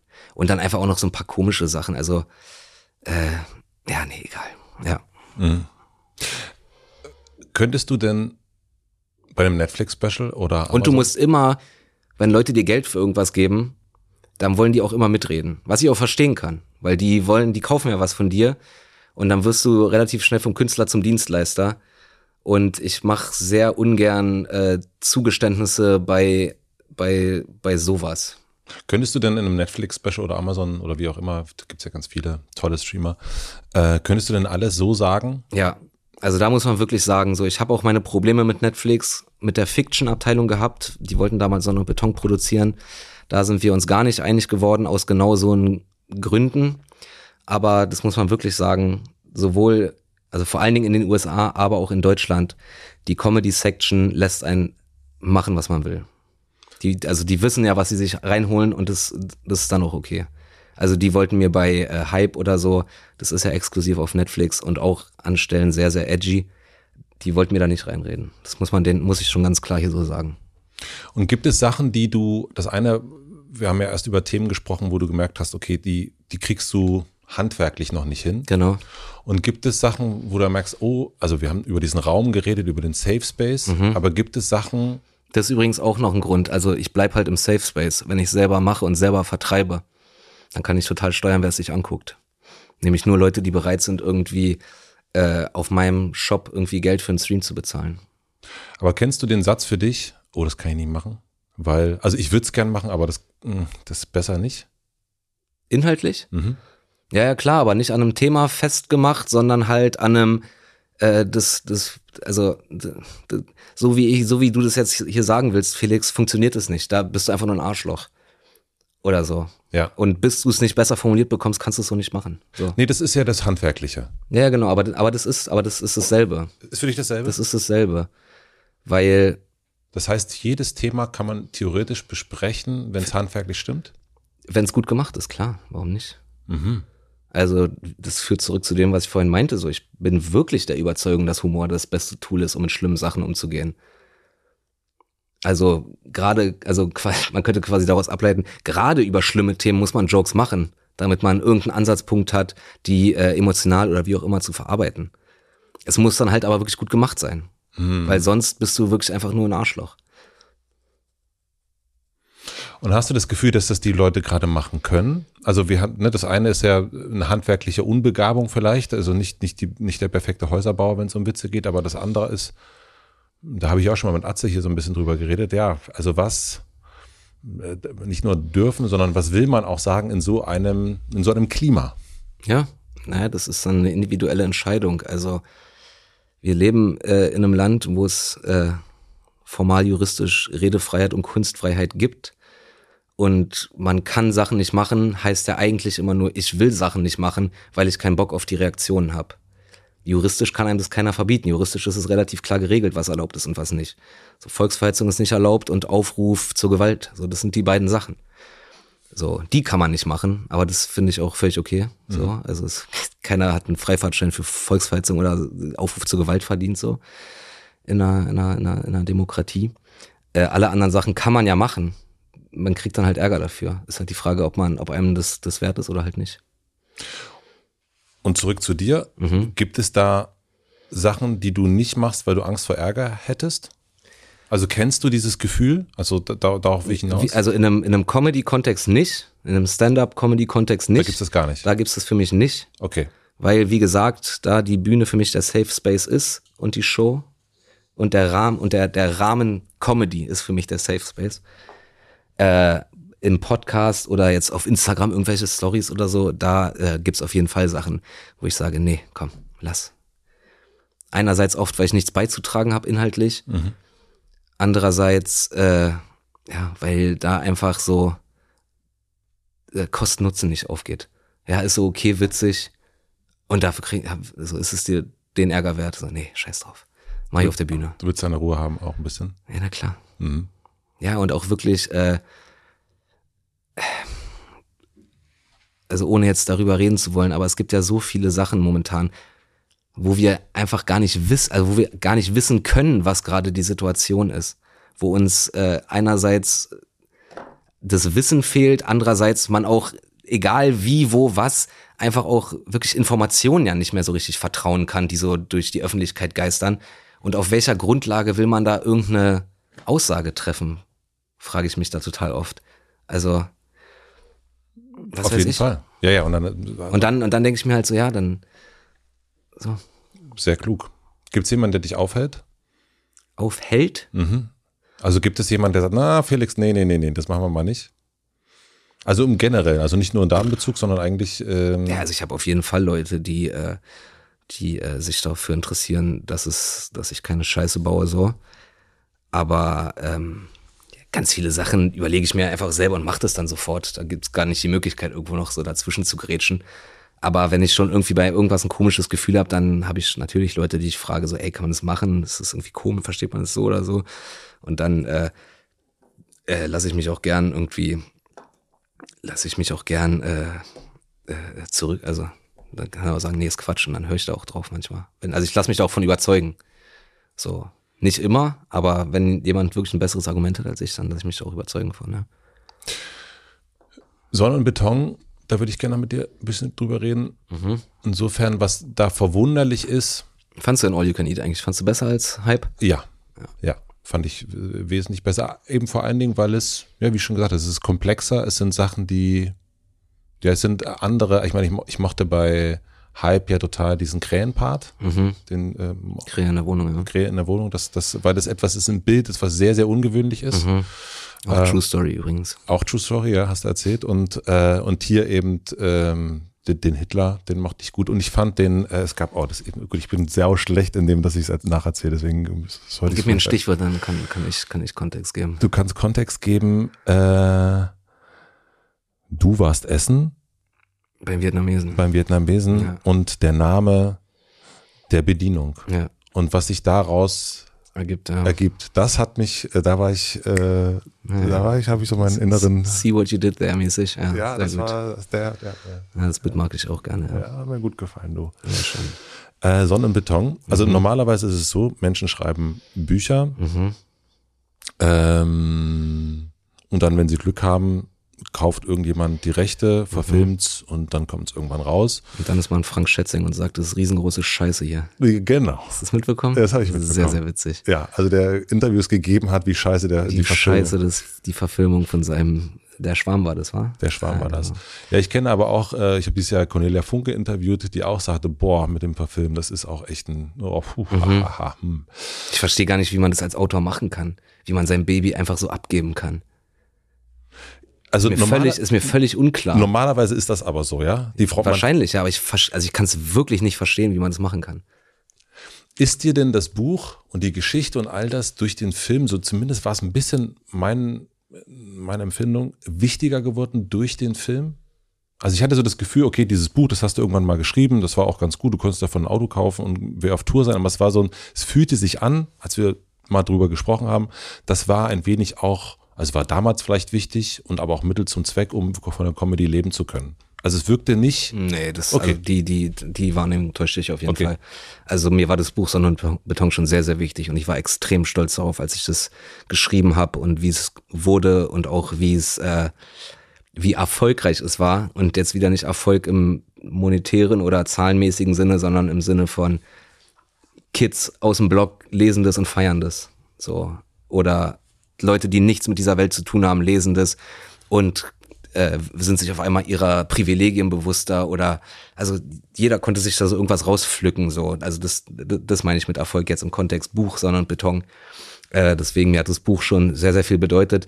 Es kann einfach sein dass als wir gesprochen haben äh, war das halt einfach so schon weit weg. weit weg. Ja. Da war ich äh, da da war, ging ja auch gerade Corona los so. Da war ich auch einfach so am gucken ey wie wie kriege ich hier meine, äh, meine Firma am, am, also wie halte ich meine Firma am Laufen? So, ich habe Mitarbeiter so, mhm. die müssen auch bezahlt werden. Ich habe keine Einnahmen, weil wir nichts machen dürfen. Damals hatten wir auch noch nicht den Vertrag bei Spotify verlängert, sprich, es war auch noch nicht klar, ob das irgendwie weitergeht und vielleicht ein, ein Auskommen ist oder also es war halt für Künstler war es ja wirklich äh, natürlich neben den Leuten, die irgendwie gesundheitlich Probleme hatten oder die einfach beruflich gefickt wurden, so irgendwelche Pflegerinnen und was weiß ich was.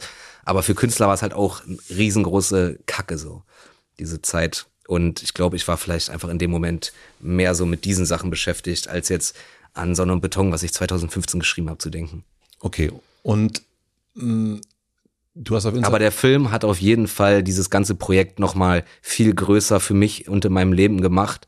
Und äh, durch das Schreiben an dem Drehbuch mit David Venance zusammen mit dem Regisseur habe ich äh, mich auch noch mal neu in dieses in das ganze Ding verliebt, so weil wir noch mal so intensiv beim Drehbuchschreiben und so daran gearbeitet haben und einfach beim Drehbuchschreiben Fragen aufgekommen sind zu den Charakteren, die ich mir vorher nicht stellen musste, weil sie fürs Buch nicht wichtig waren, aber für den Film auf einmal schon. Sprich, ich habe im Drehbuchschreibprozess auch die Jungs und Mädels, um die es geht, noch mal viel besser kennengelernt. So, was total absurd sind, weil es ja fiktive Figuren sind, aber du weißt schon, was ich mhm. meine, so. Also auf einmal war es wichtig, so, weil der, der, der, der Roman ist aus einer Ich-Perspektive geschrieben. Ja. Das heißt, der Leser, die Leserin weiß immer nur das, was Lukas gerade sieht oder redet oder denkt. Nichts anderes. Sprich, wenn Lukas mit seinem Bruder chillt und dann sagen die Hadi Tschüss und der Bruder geht, mhm. dann muss ich mir als Autor nicht überlegen, ja, was macht denn der Bruder jetzt? So für den Film aber schon, weil da haben wir einen auktorialen Erzähler, also wir haben eine Draufsicht. Auf einmal geht man mit Leuten mit, so man, und diese Sachen muss man musste man sich ja alles ausdenken. Also ich war überrascht, wie viel kreative Arbeit äh, das Drehbuchschreiben nochmal war. Das war gefühlt wie noch einen zweiten Roman schreiben, so vom von vom äh, drüber nachdenken Kopfig-Faktor so. Du hast auf Instagram geschrieben, dass du als Jugendlicher oft das Gefühl hattest, von Deutschland vergessen zu sein. Also, also du als mhm. Jugendlicher oder die, die Gruppe Jugendlicher ja. in äh, Neukölln. Ja. Wo auch immer. Also es gibt's ja überall. So, also jetzt nicht so im Heinz Buschkowski Neukölln ist überall Sinne, aber das Buch spielt Gropiusstadt, es könnte aber auch überall sonst spielen. Diese Siedlung gibt's ja überall. Hast du das Gefühl, dass sich das irgendwie verbessert hat von damals zu jetzt? Kann ich nicht beurteilen, weil äh, ich einfach jetzt zu alt bin und wenn ich durch diese Gegenden laufe, so dann weiß ich nicht, kann den Kids ja nicht in den Kopf gucken. Aber ich denke mir, äh, dass es sich vielleicht ein paar Aspekte vielleicht verbessern haben, aber andere Aspekte sind mindestens genauso, vielleicht sogar schlimmer geworden. Also ich denke, so im, im Mittel ist es noch ähnlich, ja. Also ich habe nicht das Gefühl, dass, dass es äh, besser geworden ist. So.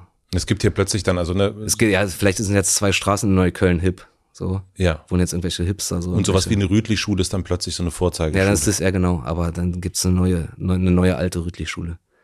So, weil die, also Geld wird ja auch immer noch hin und her geschoben. Mhm. So, also das Geld, was dann da jetzt drin ist, weil das halt, weil da halt so mediale Aufmerksamkeit drin ist, fehlt dann an anderer Stelle und dann wird's da halt schlecht. Also dieses gesehen werden als Jugendlicher, das kenn, da gebe ich dir recht, das kenne ich auch aus, aus Brandenburg, ja, ne? auch vom, vom Kaff. Was müsste passieren, deiner Meinung nach, damit dieses Gefühl des nicht gesehen werdens sich verbessert? Also, dass man auch das Gefühl hat, ja, Deutschland sieht mich. Also jetzt wird ja ganz oft auch sowas über Neukölln wird ja wieder geredet. Ne? Friedrich also, Merz redet dann über Also Neukölln. was gerade mit Neukölln passiert oder was seit Silvester mit Neukölln passiert, ist wirklich die größte und peinlichste Scheiße, die ich seit langem mitbekommen habe. Ey, also wann hören die Leute endlich auf, so zu tun, als wenn Neukölln einfach der schlimmste Ort der Welt wäre und alle da irgendwie, was weiß ich, was Terroristen, Antisemiten, Kriminelle, also hört doch mal auf, Alter, was ist denn los, ja? Das ist doch wirklich, äh, das ist doch wirklich nicht, nicht in Ordnung. Also über Neukölln wird nie geredet, wenn irgendwas Gutes ist. Immer nur, wenn was Schlechtes ist. Warum ist das so? Warum hat sich dieser. Ja, weil das einfach so, also, ja, jetzt kann man natürlich sagen, ja, Felix, du schreibst hier ein Buch, so, wo es um Neukölln geht und da ist auch sehr viel schlecht. Äh, stimmt ja auch, dass ich das gemacht habe. Und ich stehe da auch zu. Aber es hat, es bietet eine andere Perspektive in meinen Augen. Einerseits, dass man sich vielleicht da reindenken kann, warum verhalten Kids sich an Silvester so, wie sie sich vielleicht verhalten. Ähm, und es hat auch einfach trotzdem irgendwie was mit Wertschätzung zu tun. So. Also, also dieses Abfällige von irgendwelchen deutschen Eimern Kartoffeln, alten Säcken von sonst wo, Alter, die da einfach äh, irgendeine Scheiße erzählen, so, das ist doch wirklich, das ist doch wirklich Quatsch, Alter. So, diese von oben herab, das ist einfach sehr arrogant, das ist wirklich von oben herab, wie über Neukölln geredet wird. Und äh, dass Neukölln einfach so, so das Bezirk gewordene Problem ist. So. Du bist ja viel da und du bist ja auch Silvester da. Ähm, ich habe auch nicht mitgeballert, ja. ja und ich war auch nicht in der Straße, wo da Dingsbus war, aber ich bin natürlich einfach lang, glaube ich, wo da der Gegend. Also zum einen, was macht das da? Also was, was, was ist das? Also, ne, wenn, hm. ein Beispiel. Verstehe mich nicht falsch, es gibt extrem viele Probleme in Neukölln. Ja. Die muss man aber lösen. Und man muss nicht die Jungs, die Symptome dieser Probleme sind, verteufeln. Das, das ist, glaube ich, der große Unterschied. So, und von der Politik muss man einfach erwarten können, dass die sich mit diesem Problem äh, auseinandersetzen und es über, ja, guckt, guckt euch diese Assis an, hinausgeht, sondern sich fragen so, ja, warum sind die so? Warum verhalten, also warum verhalten die sich so? Was macht Armut mit Menschen? Was macht Pers Perspektivlosigkeit mit Menschen so? Was macht's mit, was macht es aus Leuten, wenn dir einfach äh, von der Mehrheitsgesellschaft permanent gesagt wird, dass du hier nicht dazugehörst? Also was macht das? Das sind alles, das macht doch was mit Menschen, ja. So. Und wo kann man da vielleicht ansetzen und was verändern? Und nicht, äh, ja, wir brauchen mehr, wir brauchen mehr Polizei am äh, Sonnenallee. So. Mhm. Ja, äh, gab ja in diesem Sommer die ganze Schwimmbadaktion ja. genau, im äh, Columbia-Bad. Hey, ja. das steht schon, das steht schon in meinem Buch drin, was in Schwimmbädern los ist. Mhm. Also das ist auch also ein alter Hut, Alter. Also ja, ist weltfremd. Und was müsste da passieren? Also wenn du das so ich siehst. ich bin kein Politiker. Nee, ich, ich weiß, weiß aber nicht. du, äh, ich weiß, dass du dich zumindest ab und zu mal ähm, ähm, das Gefühl hast, dich engagieren zu müssen. Man muss den Leuten irgendwie Möglichkeiten, also ich kann ja von mir selber reden. Und was mir wirklich viel gegeben hat als Kind und Jugendlicher war Fußball spielen und war Breakdance.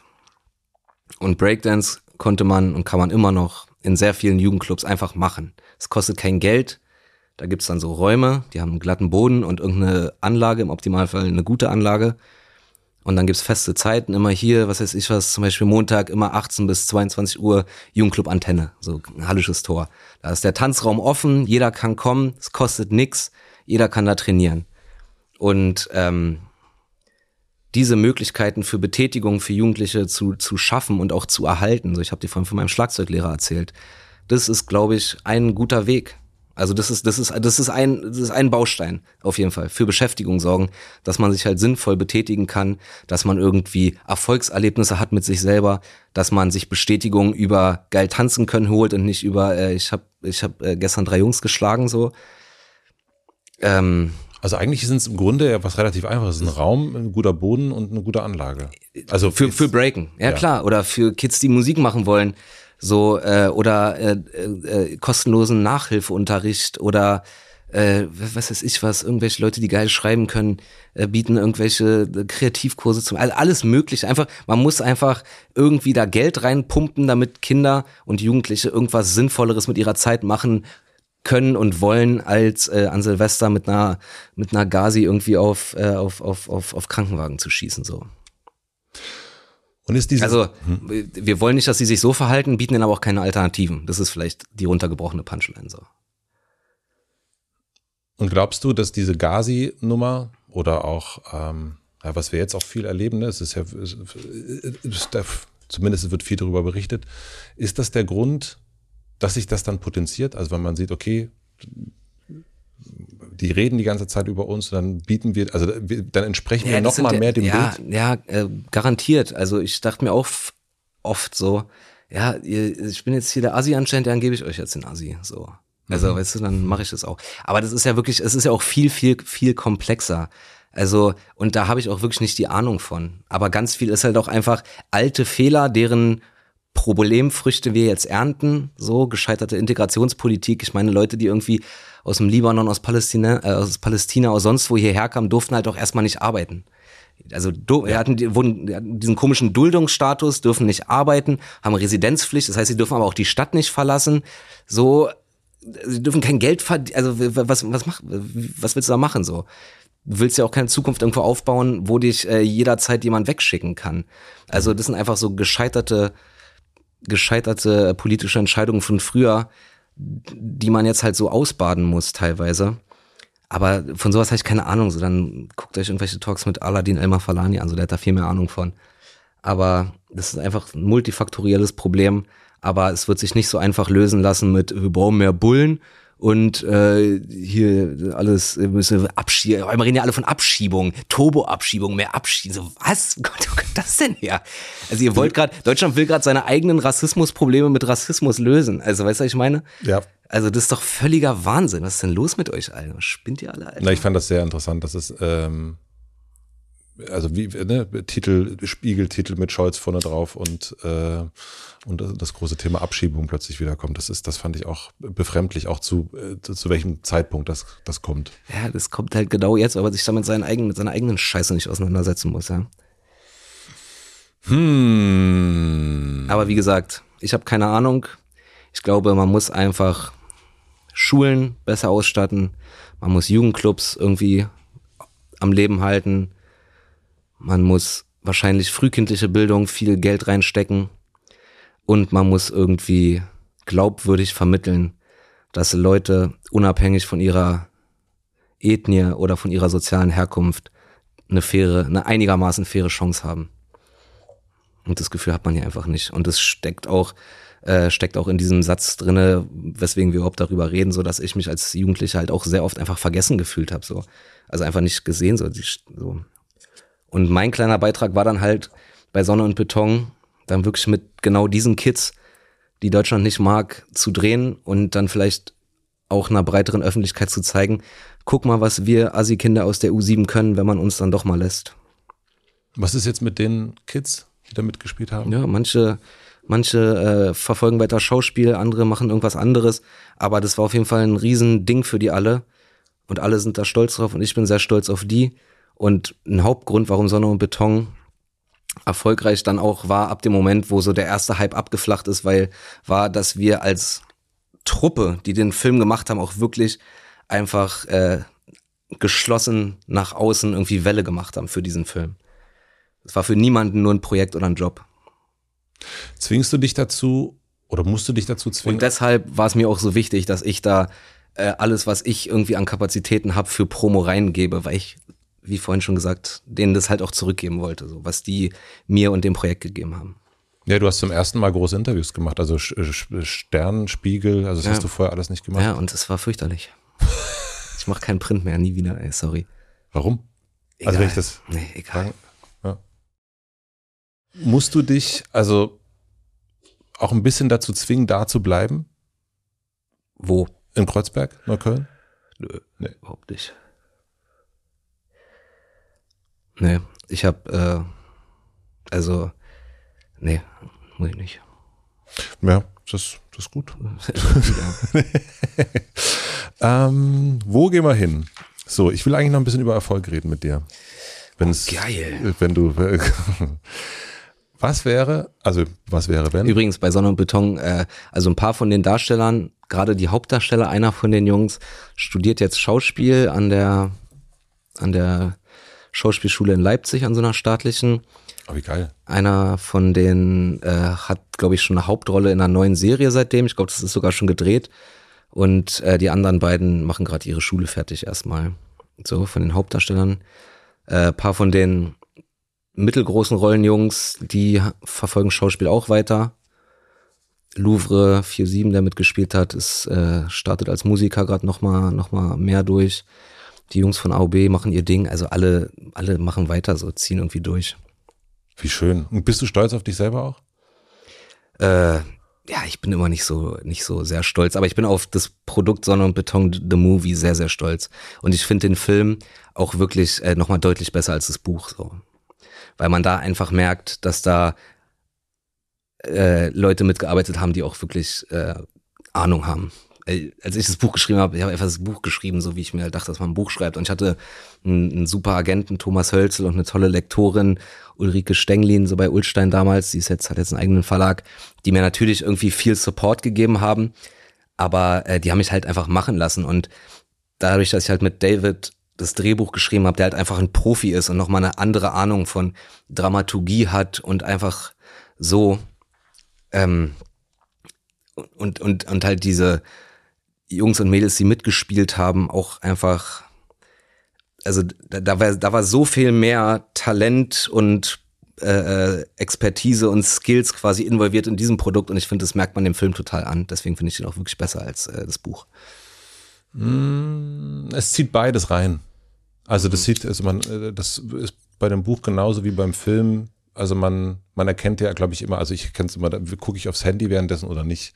Dann habe ich irgendwie Bock, äh, also wie gesagt, das also kann ich jetzt sagen, okay, ist es jetzt nicht mehr, ähm, ich gucke mhm. andere Filme, berühre mich vielleicht mehr, aber ich will trotzdem, ich hatte keinen, beim Film kein, keine Langeweile in, in, keiner Form und beim Buch aber damals auch nicht. Also deswegen, ich, das. Was ist denn dein Genre eigentlich, wenn du sagst, dass und Beton nicht dein Genre war?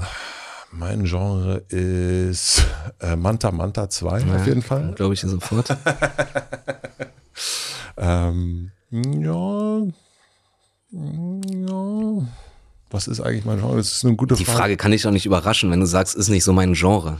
Also dann ist ja völlig, ist ja die offensichtliche. Ja, es ist eine offene, ich habe aber noch nie darüber Gedanken gemacht, was eigentlich genau mein Genre ist. Das muss ich dir wirklich sagen. Ich habe, ich kann dir gar nicht sagen, was ist. Dann sag mir mal zwei Filme, die du gut findest, die ich auch kenne. Ähm, ich kann dir erstmal ein Buch sagen, was ich richtig gut finde. Dann habe ich ja nicht gefragt. Ich Just, Just Kids ähm, finde ich als Buch von Paddy Smith wahnsinnig super. Ich bin voll der Kunstballause, ich kenne kaum Bücher. Sag mal lieber Filme. Und jetzt muss ich Film, muss ich wirklich überlegen, was der letzte Film ist, den ich so richtig äh, gut fand.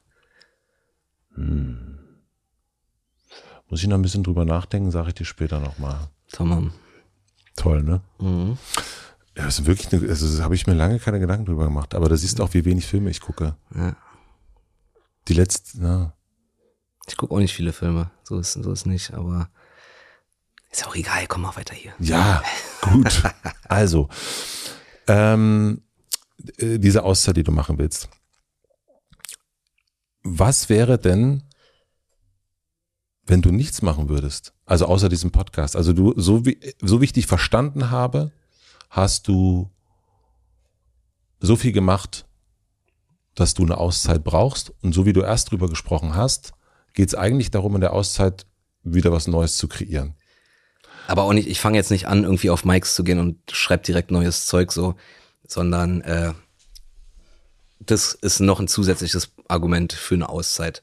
Dass selbst wenn ich jetzt weiter powern wollen würde, hätte ich gar kein Material gerade. Und die Pause werde ich irgendwann ab einem gewissen Punkt auch anfangen, dafür zu nutzen. Aber damit habe ich jetzt noch nicht angefangen. So, ich wollte einfach mal ein bisschen auf die Bremse treten und dann so ein bisschen gucken, worauf ich dann Bock hab.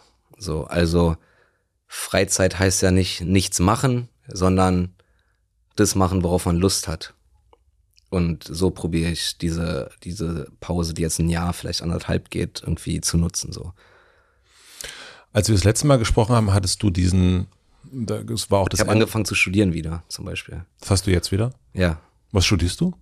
Ich probiere mein äh, Politikstudium fertig zu machen. Ach, wie geil. Ja, also ich bin jetzt hier in Berlin an der Humboldt und da gibt's Politikwissenschaften nicht, da heißt es Sozialwissenschaften, das ist so ein Mix aus Politik und Soziologie. Mhm. Und äh, ich habe mich da einfach so aus Spaß, aus einer Schnapsidee heraus irgendwie äh, beworben im Sommer. Ich war mir sicher, dass ich da nicht reinkomme, weil das irgendwie äh, ein NC von 1,4 oder 1,5 oder so, auf jeden Fall deutlich besser als das, was mein Abi ist, äh, hat. Aber irgendwie bin ich reingekommen, vermutlich über Wartesemester, weil ich auch, also Wartesemester ist ja quasi jedes Semester nach dem Abitur, was man nicht studiert hat. Und da habe ich ja mittlerweile auch einige von rumliegen. So, ich bin jetzt, werde ja auch 35 dieses Jahr einfach. Und wahrscheinlich bin ich über die Wartesemester reingekommen und dann dachte ich mir, ja, mach, mach ich das jetzt? Und ich gesagt, ja, ich probiere das jetzt einfach. Und ich gehe jetzt gerade so drei Tage die Woche in die Uni. Wie ist das? Erzähl ein bisschen. Ja, also macht Spaß, ja. Ist cool. Also ich, ich habe ja immer gern studiert. Ich habe ja wirklich Uni nur äh, aufgehört, weil ich quasi das Gefühl hatte, ich muss mich hier gerade entscheiden. So probiere ich das jetzt mit Comedy oder nicht. Und äh, ich dachte mir, so eine Gelegenheit hat man nur einmal im Leben, deshalb muss ich das jetzt machen. Hab dann quasi Uni für Comedy pausiert und jetzt pausiere ich Comedy unter anderem mal für Uni. ich finde das voll geil, Naja. dass du das machst. Ja, aber noch, ist noch Anfangshype. Frag mich, frag mich in einem, in einem Jahr noch mal oder in einem halben Jahr, ob ich noch hingehe. Aber jetzt gerade macht es mir Spaß. Mir hat Studieren ja auch wirklich immer Spaß gemacht. So zumindest die meisten Sachen. Und äh, dadurch, dass ich jetzt nicht auf irgend, ich, also ich brauche keinen Abschluss. Scheißegal, ob ich irgendwann Ja, ja. ob ich jemals einen Aber Abschluss die Birne ist halt wieder aber der, der Kopf wird einerseits wieder benutzt und dadurch, dass ich nicht auf irgendeinen Abschluss hin äh, arbeite und niemandem irgendwie Rechenschaft schuldig bin, dass ich so und so viele Credit-Punkte machen muss, was auch immer, kann ich auch wirklich einfach nur so die Sachen besuchen, die mich interessieren. Und dann ist es einfach irgendwo hingehen und klugen Menschen beim Sprechen zuhören hm. und äh, bisschen den Kopf zu benutzen und irgendwie äh, Texte hingelegt zu bekommen, hier liest das, das brauchst du, das ist wichtig und dann liest man das und dann redet man in der nächsten Sitzung darüber und so. Das, äh, das macht mir schon Spaß, ja. voll geil. Mhm. Das finde ich, äh, also das finde ich total gut. Ähm, Ich auch. als du beim letzten Mal hier warst, Mhm. und das ist auch das Ende vom Hype-Programm gewesen, war dieser Satz, ne, dass du jetzt zum ersten Mal Angst hast, dass du es wieder verlieren könntest. Weil ich das erste Mal was zu verlieren habe überhaupt. Ja. Mhm. Und hast du jetzt, kennst du die Angst, dass dieser, nicht nur der Hype, sondern diese Zeit, die du jetzt hast, diese riesigen Hallen, dieser Erfolg, Erfolg, Erfolg in allen, so eigentlich entweder das Manta Manta vor dir oder sonst niemand, Mhm. dass das wieder zurückgehen könnte? Also was wäre, wenn- Also es ist mir völlig klar, dass es so sein kann. Und irgendwann wird's auch so sein. So, das ist einfach so. Niemand, also das, das geht nicht, dass man dauerhaft auf eins Das ist auch okay. Ähm, aber so richtig Angst habe ich nicht davor, weil ich irgendwie, also es, mir hat's ja auch Spaß gemacht, als 300 Leute zu den Shows kamen. So, und das werde ich schon noch eine Weile hinkriegen, denke ich mal. Ja, das glaube ich schon. Aber du strengst dich auch, du strengst dich auch an. Also nicht im Sinne, dass man sieht, aber du arbeitest und leistest viel, haben wir erst schon gehabt. Und ich habe mich gefragt, ob du auch so viel leistest und so viel arbeitest, damit, naja, also manchmal sagt man, um äh, Lob zu bekommen oder um Kritik zu vermeiden. Ähm, das habe ich mich gefragt, wie das bei dir so ist. Also Kritik kommt ja sowieso nicht. Also das Es kommt sehr viel Kritik. Aber äh, damit ist halt die, muss man halt gucken, mit wessen Kritik man sich auseinandersetzt und welche man einfach so links liegen aber strengst du dich so an, damit es so bleibt? Also ich gebe mir schon Mühe, damit das, was ich mache, gut ist und damit die Leute auch Spaß daran haben, weil ohne deine Fans hast du keine Karriere, so. Ähm,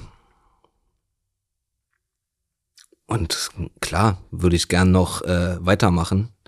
So, auch gern auf dem Level. Das macht mir total Spaß. Also ich hatte vor den Arena-Shows echt ein bisschen Angst insofern, als dass ich dachte, dass es für die Zuschauer nicht mehr so geil ist, weil es halt einfach so zu groß ist, sich wirklich nur noch unpersönlich anfühlt. Oder dass es mir auf der Bühne keinen Spaß macht. So, vor diesen beiden Sachen hatte ich wirklich Angst. Ähm, dass es dann aber so war, dass es mir übertrieben viel Spaß gemacht hat und die Leute es auch extrem gefeiert haben. Da habe ich mich dann wirklich äh, sehr, sehr drüber gefreut. Und wenn ich das, äh, wenn ich nächstes Programm nochmal eine Arena-Tour machen kann, dann äh, freue ich mich dann natürlich sehr drauf, äh, sehr drüber. Und ich gebe mir auch wirklich Mühe, dass das so sein wird. Aber ähm, ich habe da ehrlich gesagt auch noch gar nicht so viel drüber nachgedacht.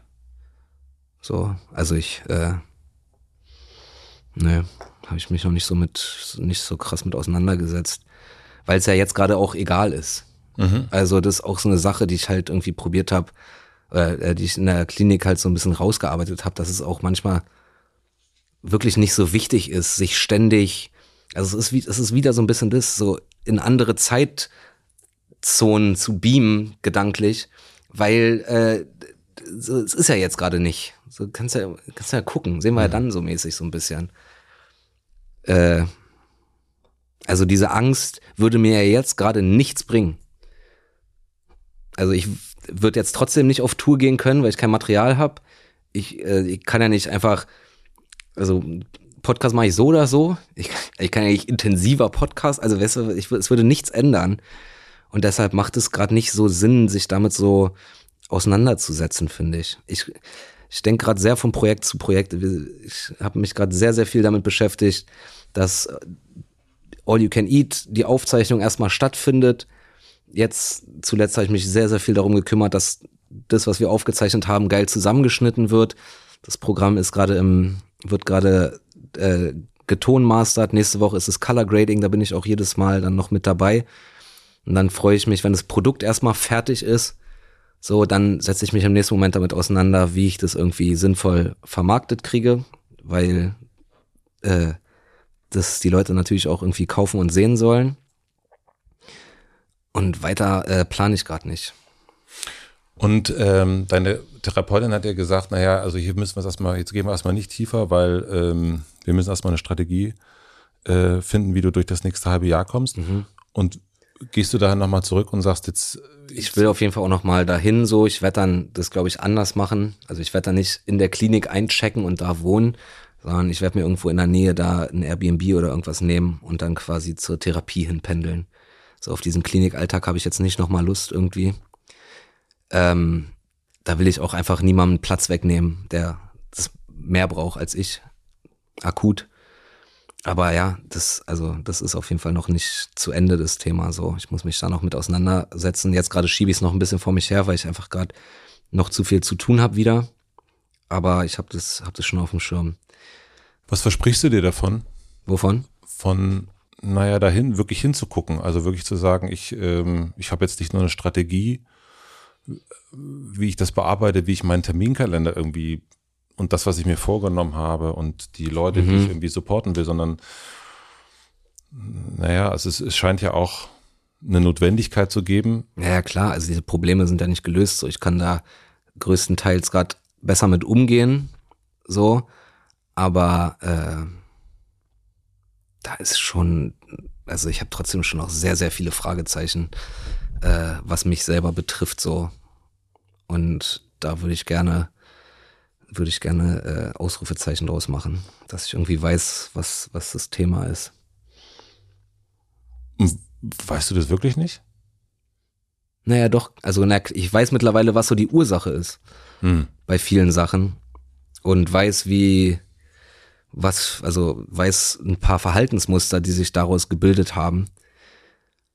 Aber das, also es ist schwer zu beschreiben, es ist, es ist noch nicht fertig und ich will es gerne es ist wahrscheinlich nie fertig, aber ich will es gern fertiger haben. Ich will da einfach noch mich äh, weiter mit beschäftigen, weil es wirklich irgendwie was, was gebracht hat bisher.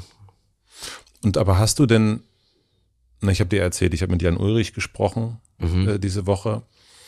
Mm. Da gab es natürlich irgendwann eine totale Notwendigkeit, ähm, sich mit den Themen der Vergangenheit auseinanderzusetzen. Mhm. Und der für ihn stand eigentlich dann das Wort innerer Frieden mhm. eigentlich ganz weit oben. Mhm. Sich dem allem, also, also das eine war natürlich wirklich Überleben, mhm. ganz klar, aber dann irgendwie so zur inneren Ruhe zu kommen. Und der ist eigentlich, hm, wir strahlen das ja hier danach aus, ähm, der ist wahnsinnig zufrieden und sagt doch, er ja, braucht ganz geil. wenig und diese ganzen Geldsachen und das ist alles weg und das, das ist für ihn gar nicht mehr, spielt gar keine Rolle mehr. Eigentlich ist es so ein, er sucht jetzt eine neue Aufgabe, guckt, was er tun kann und, und deswegen hat er das alles gemacht. Mhm. Und gibt es für dich auch, also gibt es für dich, willst du, ja, was? Ich will schon irgendwann auch mal ein bisschen ruhiger werden, ja. Mhm. Und ganz viel von dem Drive, den ich habe, der auch sehr produktiv sein kann. So wie man, wie, wie ich jetzt einfach in den letzten Jahren gesehen habe. Aber es ist auch sehr, sehr anstrengend und ich bin sehr, sehr rastlos und ich würde mir schon irgendwann auch mal wünschen, dass es alles auch mal so ein bisschen, dass ich äh, weiterhin meine Shows mache, wenn ich, wenn ich Bock drauf habe, aber nicht, weil ich es brauche. So, dass ich einfach nicht mehr so sehr im Außen bin, sondern auch äh, diese Selbstgenügsamkeit äh, habe, dass das alles schon auch irgendwie okay ist, so dass man einfach mal so ein bisschen auf die Bremse treten kann, mit sich selber so zufrieden ist, dass es okay ist und dass man die anderen Sachen, die einem Spaß machen, dann einfach noch on top machen kann, aber nicht, ich muss sie machen, weil sonst ist alles scheiße. Hm. Wie sehr hat dir das geholfen, zu wissen, dass du ADHS hast? Ach, geholfen hat's mir gar nicht, aber es war interessant, ich habe es mir immer gedacht und es erklärt paar Sachen, mhm. aber äh, ich habe jetzt habe das mehr oder weniger zur Kenntnis genommen und ich, ich nehme auch kein Ritalin oder sowas, aber äh, war interessant zu wissen. So, ich dann, weiß, dann weiß ich einfach manchmal, wo so, wo so bestimmte Impulse, so ich kann jetzt, muss jetzt irgendwas machen, so wo es herkommt zumindest. Mm, okay. So und das, dann, dann, dann kann man es einfach auch besser einordnen. Und das und äh, deshalb will ich auch auf jeden Fall diese Therapie weitermachen, so intensiver, weil zu wissen, wo irgendwas herkommt oder warum gerade irgendwas einem so ist, so komisch ist, wenn man weiß, wo es herkommt, dann nimmt es dem Ganzen auch oft so ein bisschen die, äh, ja, die, das Negative so, weil man es einfach besser verstehen kann so. Darf ich fragen, wie man das feststellt? ADHS? Mhm. Ah, das, das, ist, das ist ziemlich witzig. Das ist so ein Test. Also es, äh, der Test ist, äh, ist mehrgliedrig. Also bei Erwachsenen macht man es so, dass man äh, einen Fragebogen ausfüllt, so eine Selbstauskunft. Dann glaube ich, ich weiß nicht, ob es derselbe oder ein, auf jeden Fall ein ähnlicher Fragebogen muss irgendjemand ausfüllen, der ähm, dich als Kind viel gesehen hat, also sinnvollerweise deine Eltern oder dein großer Bruder, ist auch ja. immer. So, das ist so ein erster Punkt. Und wenn diese beiden Sachen quasi dafür sprechen, dass du es, äh, dass du es hast, dann macht man so einen Test. Und auf diesem Test hast du so, das ist so ein komplettes Blatt im Querformat. Und da stehen immer in random Reihenfolge kleine Ps und kleine Qs nebeneinander. Mhm. Und über den Ps und Qs sind entweder ein Strich oder zwei Striche oder drei Striche.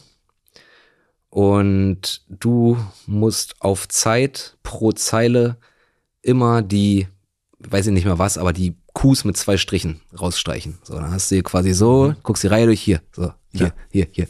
So, das machst du auf Zeit, Zeile für Zeile für Zeile für Zeile. Also eine absolute bekloppten Aufgabe, wo es nur darum geht, sich zu konzentrieren. Und ähm, das machst du, nimmst du eine Zeit, dann kriegst du äh, Ritalin, ganz niedrig dosiert, was bis es wirkt, und dann machst du den exakt selben Test nochmal. Und wenn deine Leistungsfähigkeit steigt bei nicht steigender Fehlerquote, ist es quasi die Reverse-Diagnose, dass du ADHS hast, weil äh, Ritalin ist ein Amphetamin und auf Leute, die ADHS haben, wirkt Amphetamin nicht stimulierend, sondern fokussierend und beruhigend. Okay. Und dadurch bist du konzentrierter. Mhm. So, und äh, deshalb gibt's auch einfach so, deswegen wirken auch manche Drogen an, unterschiedlich auf Leute. So, manche Leute gehen auf äh, Amphe feiern und andere chillen und können das erste Mal jetzt drei Stunden am Stück ein Buch lesen, so blöd gesagt, so mäßig. Mhm. Ja. Und bei mir war, und diesen Test, den, den muss man eigentlich nicht machen, diesen äh, Reverse-Test quasi, wenn, wenn die anderen Ergebnisse schon so klar sind, so ja, safe hast du ADHS. Und bei mir war es halt so auf der Kippe. Und deshalb haben wir quasi diesen Test dann noch gemacht. Und dann kam das halt raus, so ja. Und äh, das war für mich so, ja, dachte ich mir schon. Ja, ist eine gute Erklärung dann, ne? Also so, also Ja, aber so für so ein paar Sachen ist es wirklich eine gute Erklärung. Geil, dass du es mir erklärt hast, weil ich, es, es passiert ja jetzt öfters, dass Hier, dieses, für die Leute, so sieht das aus und dann hier alles vollgeschrieben. ja, es gibt mehr Leute, die jetzt darüber sprechen. Mhm. Ja, also so, ähm, und es ist, äh, du hast es auch erst am Eingang gesagt, ne, da äh, sind wir auf das Thema Klinik gekommen und noch ein Comedian, der über psychische Störungen spricht. Hast du so ein bisschen ähm, suffisant äh, ver- verlauten lassen. Und ich finde es aber, ich weiß, was du meinst. Und inzwischen ist es mir auch nochmal eingefallen, was du meintest. Und ich finde das Also ich will mich da null drüber lustig machen. So, wenn es Leuten hilft, jeder muss da seinen eigenen Umgang mitfinden. Und ich will da auch niemandem was unterstellen. Also ich verstehe auch, warum es sehr präsent ist in der Öffentlichkeit, weil wenn ich über diese Sachen rede, kriege ich wirklich sehr, sehr, sehr, sehr viele Nachrichten, die sich bedanken, wo sich Leute irgendwie äh, gehört, verstanden, gesehen, ermutigt, was auch immer fühlen. Und äh, als Mensch in der Öffentlichkeit ähm, checkt man dann, okay, also blöd gesagt, das funktioniert. So, also, wenn ich darüber rede, das funktioniert auch. Also es bringt mir Zuspruch, es bringt mir Fame, was auch immer, Reichweite, Verkäufe. Äh, deswegen kann ich auch verstehen, warum viele dann da so extrem viel auf einmal drüber reden. Ich will es den Leuten nicht unterstellen, dass sie es deshalb machen, aber es, ich glaube, dass es auch das mindestens mal verstärkt, weil ich selber verstehen, also ich habe selber gemerkt, wie ja, wie gut es einfach funktioniert äh, auf Social Media und so weiter. Ja, was ich bei dir, ähm, warum ich das bei dir so gut finde, Wa- Was halt auch noch ein Ding ist, ich denke mir halt auch so Leute, die irgendwie in der Öffentlichkeit stehen, die haben meistens auch Kohle. So, also wir verdienen alle einen Arsch voll Kohle. So, jeder Promi, der euch was anderes erzählt, lügt oder er kann sehr schlecht mit Geld umgehen. Wir verdienen einen Arsch voll Kohle, wenn wir nicht völlig bescheuert sind. Und mit dem Arsch voll Kohle kann man diese Sachen auch deutlich, deutlich besser lösen als ohne Kohle. So, ist ja so, äh, ja, äh, öffne dich, Therapie ist was Cooles. Ja, ich krieg keinen Therapieplatz. Die allermeisten Menschen warten auf Therapieplätze, die welche haben wollen, weil es nicht genügend Therapeuten gibt und äh, weil dann die, die, sind, die sind voll. So, die nehmen dann die Leute, die die schon lange haben oder die, die halt äh, Kohle dafür haben. So, als Selbstzahler kann man diese ganze Scheiße umgehen. So Krankenkassen, Krankenkassen, gesetzliche Krankenkassen ähm, werden einen Weg finden, dir zu sagen, warum äh, du das nicht brauchst. Und du brauchst es aus deren Sicht nicht, weil die es nicht bezahlen wollen. Ja. Und wenn du es nicht selber bezahlen kannst, dann bist, dann hört die Reise für dich da auf so. Und da finde ich es manchmal ein bisschen komisch, wenn so Leute in der Öffentlichkeit einfach äh, Multimillionäre sind und dann sagen so, ja, geht doch zum Therapeuten, Leute, geht in eine Klinik, so ja, würde ich gerne, Dankeschön. das stimmt. Da hast du auf jeden Fall einen Punkt. Das weißt du ja auch, dass du da einen Punkt hast. Ähm, Aber wie gesagt, ich, ich meine jetzt, habe jetzt niemand Spezielles im Kopf und wer- werf auch hier niemandem was vor. Aber äh, so, was ich daran gut finde, dass du das machst, so Wasser, Matze. äh, ich weiß, ich- du scheinst gerade was einzugießen, ne? Ja. Ähm, was ich Ist daran, richtig laut einfach. das ist richtig schön. Du machst es auch richtig gut, ne? Also, Alter. Mm. Barkeeper Wer jetzt nicht auf Toilette muss, ist selber schuld. Also, warum ich das gut finde, dass du das machst, weil ich natürlich auch dein Publikum gesehen habe und gesehen habe, dass es ähm, ein sehr, sehr diverses Publikum ist. Und in allen verschiedenen, also ob das Alter ist, ob das äh, Migrationsvorderhintergrund ist. Ja, das ist schön, dass du das sagst, weil Leute lesen Diversität wirklich immer nur in, sind da auch Leute, die braun sind. So, also Diversität ist ja so viel ja mehr alles. als Ethnie. Ja. Also Alter, Ethnie, Style, so. Auf jeden Fall, ja. Auch so, also da sitzen ja wirklich teilweise so Leute, die sehen aus wie die übelsten Mettler, neben irgendwelchen Püppis, Mädchen so, Mhm. irgendwelchen Schickimicki-Mädchen, neben irgendwelchen Studis, neben irgendwelchen äh, äh, Neuköllner Atzen so. Äh, das, also das ist, das ist Diversität. So Das nicht einfach nur so, ist da jetzt ein Asiate bei oder nicht so mäßig. Oh, guck mal, hier kommt ein Teechen. Vielen Dank. Dankeschön. Dankeschön, ja. Also, äh, und ich glaube, dass das Thema mentale Gesundheit und Depression und alles, was damit zu tun hat, ich, ich nehme das schon als ein auch Übrigens auch noch eine ganz wichtige Dimension von Diversität ist ja auch, ist übrigens soziale Herkunft.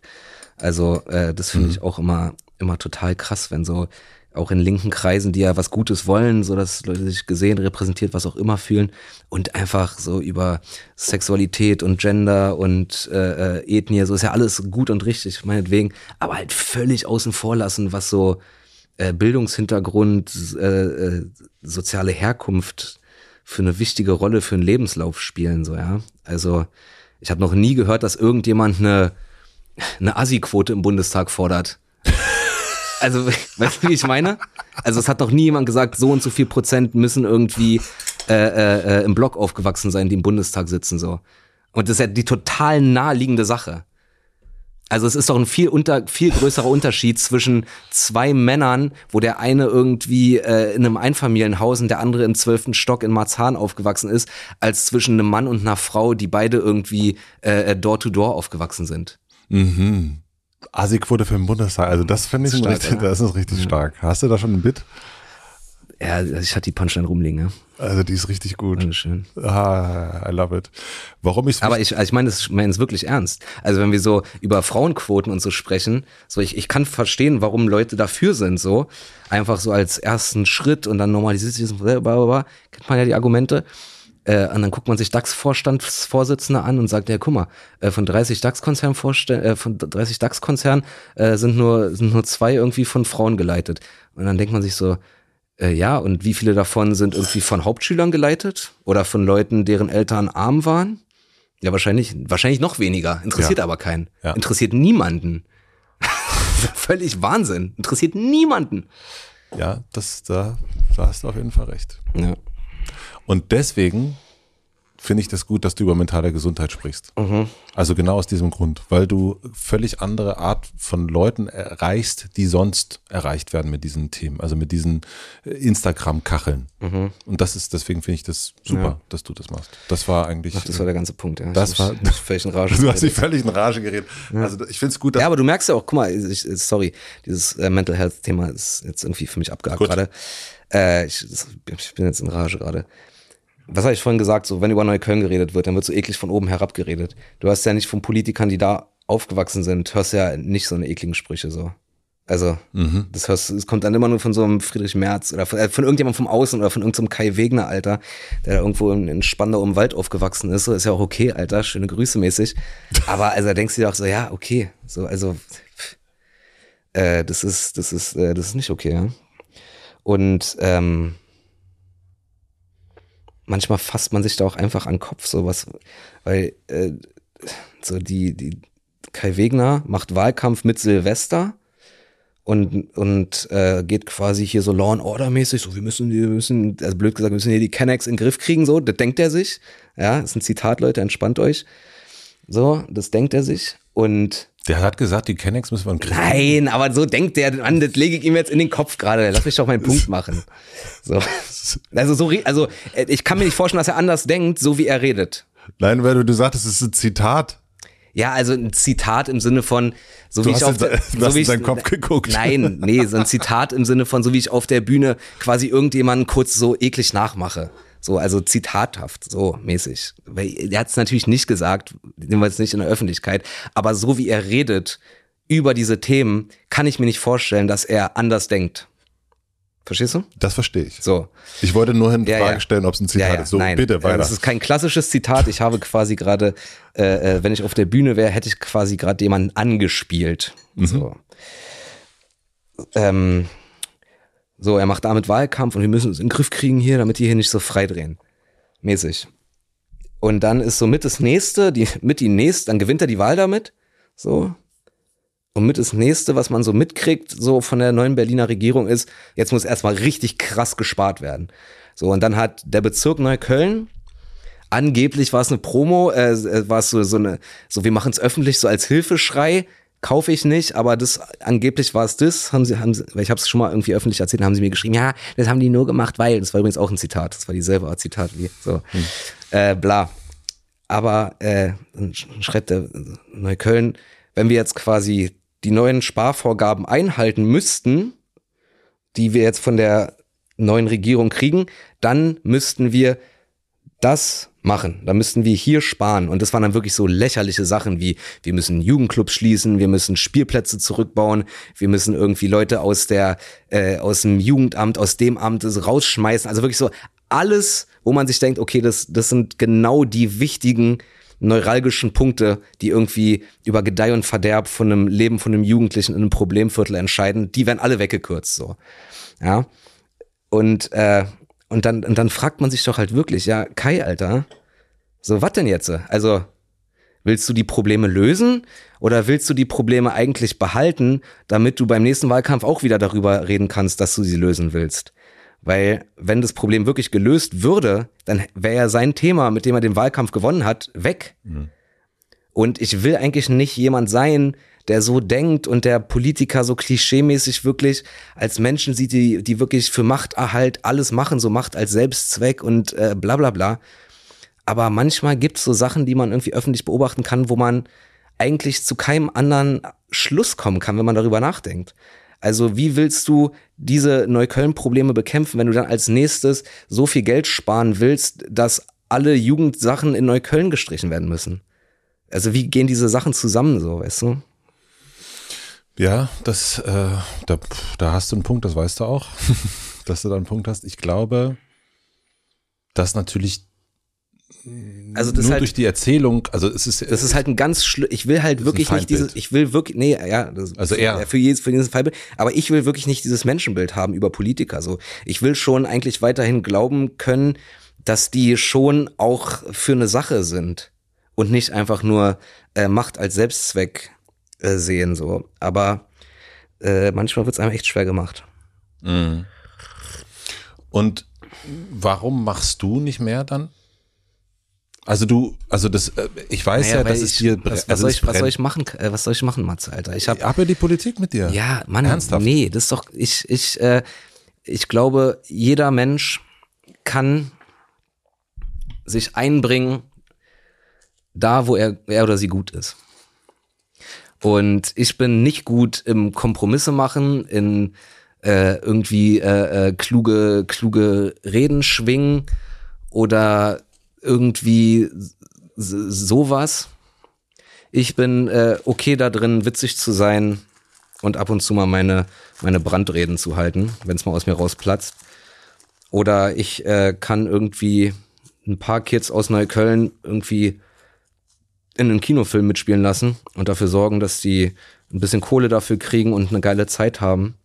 So, das ist mein, das ist mein Wirkungskreis. Ich kann dafür sorgen, dass mein Vater, der sein Leben lang immer arm war, äh, jetzt endlich mal nicht mehr arm ist. Kann dafür, also ich habe so, ich habe meinen Wirkungskreis und da probiere ich irgendwie was zu machen. Und jeder Mensch hat seinen Wirkungskreis und kann da irgendwas machen. Und jeder Mensch hat seine Talente, mit denen er oder sie irgendwas machen kann. Und mein Talent ist mit Sicherheit nicht in die Politik zu gehen. Da habe ich gar keine Geduld für. Ja, und also ich, und man fragt sich auch oft, es gibt ja auch wirklich viele Politiker, die erlebt man so als junge Politikerin, Politiker und guckt denen zu und denkt sich so, ja man, geil, Alter, du musst mal irgendwie Power kriegen. Und dann guckst du denen zu beim Älterwerden und wie sie äh, Karriereleitern im politischen Game hochsteigen und merkst so, Alter, du laberst exakt dieselbe Scheiße wie die ganzen anderen Pfeifen, Alter. Das ist doch richtig traurig zu sehen. Das ist traurig zu sehen, ja. Und das sieht man gerade bei so ein, zwei Leuten, wo es mir wirklich wehtut, so weil ich, weil ich mir dachte, ey, Bro, Alter, ich dachte, ich dachte, du nicht. Mhm. Ja, kenne ich. Ja. Ich glaube, wir reden vom selben, ohne dass wir über ihn reden, aber. Ja. Mhm. ja. Und das, das ist schade. das, das ist, ist schade. Und das wird irgendeinen Grund haben. Weil du, ähm, nicht weil du deine Werte auf dem Weg verlierst, das glaube ich nicht. Mhm. Irgendwann vielleicht dann. Nochmal zehn Jahre später. Aber wenn du so bleibst, wie wir dich mochten, als du noch jung warst und Feuer hattest, kommst du gar nicht erst so hoch.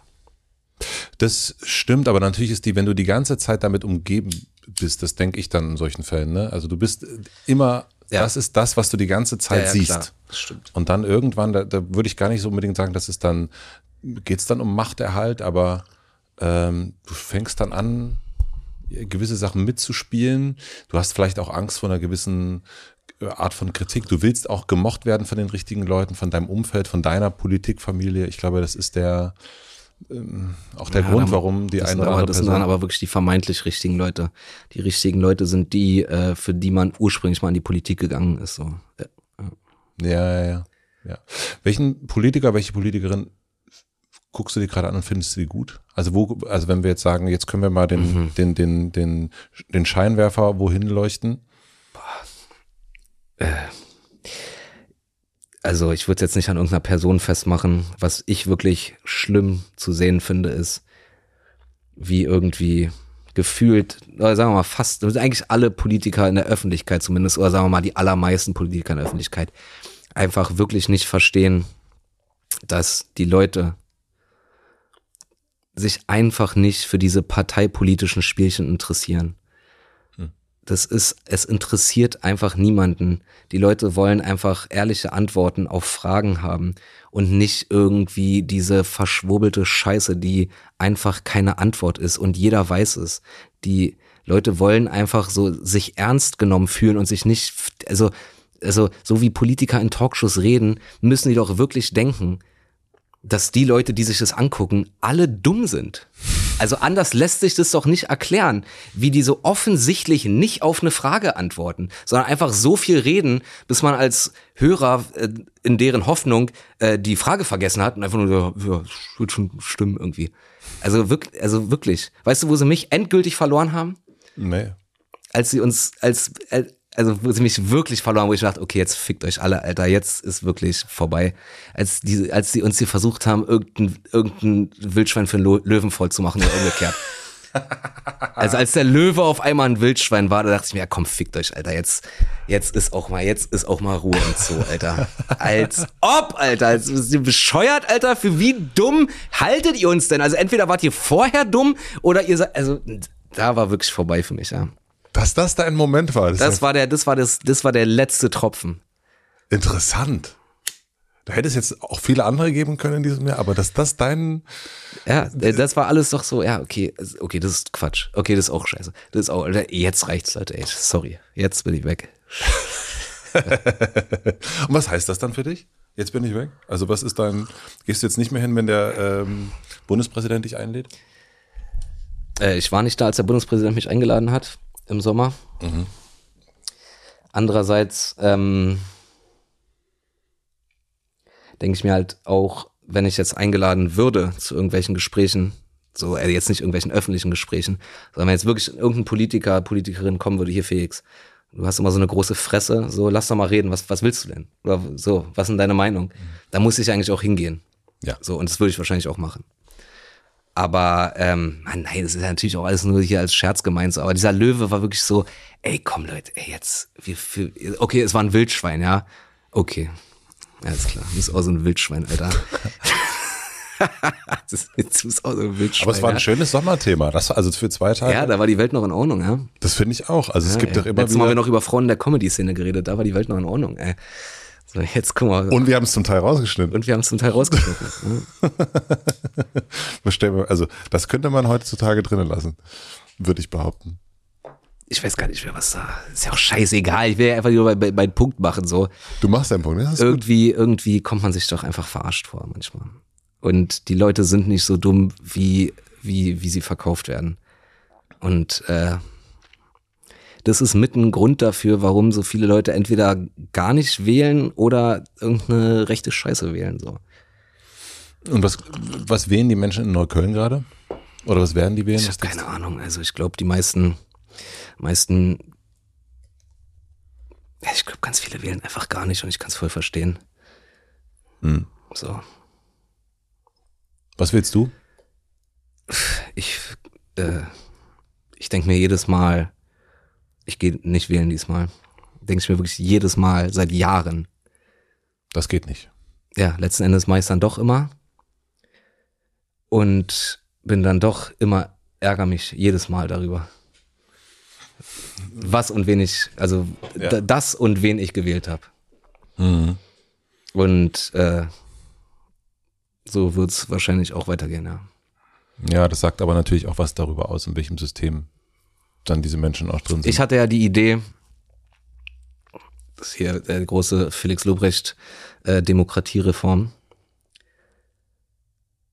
Wenn man nicht wählen will, aber trotzdem nicht nicht wählen will, weil dann die Stimmen, die abgegeben werden, einfach mehr wert sind. Da, darum geht's ja. Darum geht's ja beim auf jeden Fall wählen gehen. Auch wenn du geht's ja darum, dass die Stimmen, wenn du nicht wählen gehst, sind die Stimmen einfach proportional mehr wert, die abgegeben werden. So kann man sich ja vorstellen. Wenn zehn Leute wählen gehen, dann ist jede Stimme einfach viel mehr wert, als wenn 100 Leute wählen gehen. Das, da, darum geht's ja. So. Aber wenn man dann so ist wie ich und nicht wählen will, aber auch nicht, dass die Stimmen von irgendwelchen AfD-Leuten oder weiß ich was mehr wert sind oder so, dann sollte es die Möglichkeit geben, dass man explizit, also dass man zum Wählen geht und man wählt dann nicht eine Partei, man wählt dann nicht eine Partei, sondern man wählt eine Partei explizit nicht. Mm. So hätte man irgendwie das Problem mit der Wahlbeteiligung und der und dem proportionalen Wert jeder Stimme irgendwie gelöst. Man kann trotzdem irgendwie sein Man gibt Statement eine Minusstimme quasi. Genau, man kann sein Statement abgeben, aber man muss nicht irgendwelche peinliche Scheiße unterstützen von irgendwelchen Politikern, die einen für dumm verkaufen wollen.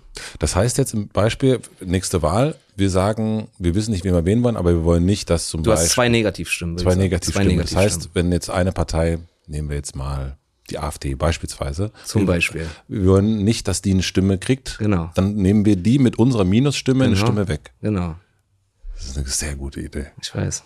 Das ist eine richtig gute Ich habe Idee. ein paar wirklich gute Ideen. Ich hatte, wirklich, ich hatte auch mal die Idee, ähm, guck mal, gestern einen geilen Satz gehört. Komischerweise von Janine Wissler, der linken Vorsitzende, die ich wirklich nicht gut finde. In, also ihren, ihr kennt sie nicht persönlich, aber in ihrer, in ihrem Job so finde finde ich nicht gut. Also sie hat einen guten Satz. Und zwar, äh, die teuersten Flüchtlinge Deutschlands sind immer noch die Steuerflüchtlinge. Das ist ein sehr guter Satz. Und es stimmt. So, uns geht so viel Geld da, da, dadurch verloren, dass irgendwelche reichen Motherfucker ihre Steuern nicht bezahlen. Und ähm, das kriegt man einerseits mit einer Gesetzgebung wahrscheinlich besser in den Griff. Andererseits kann man auch nicht mit Verboten arbeiten, sondern mit Anreizen.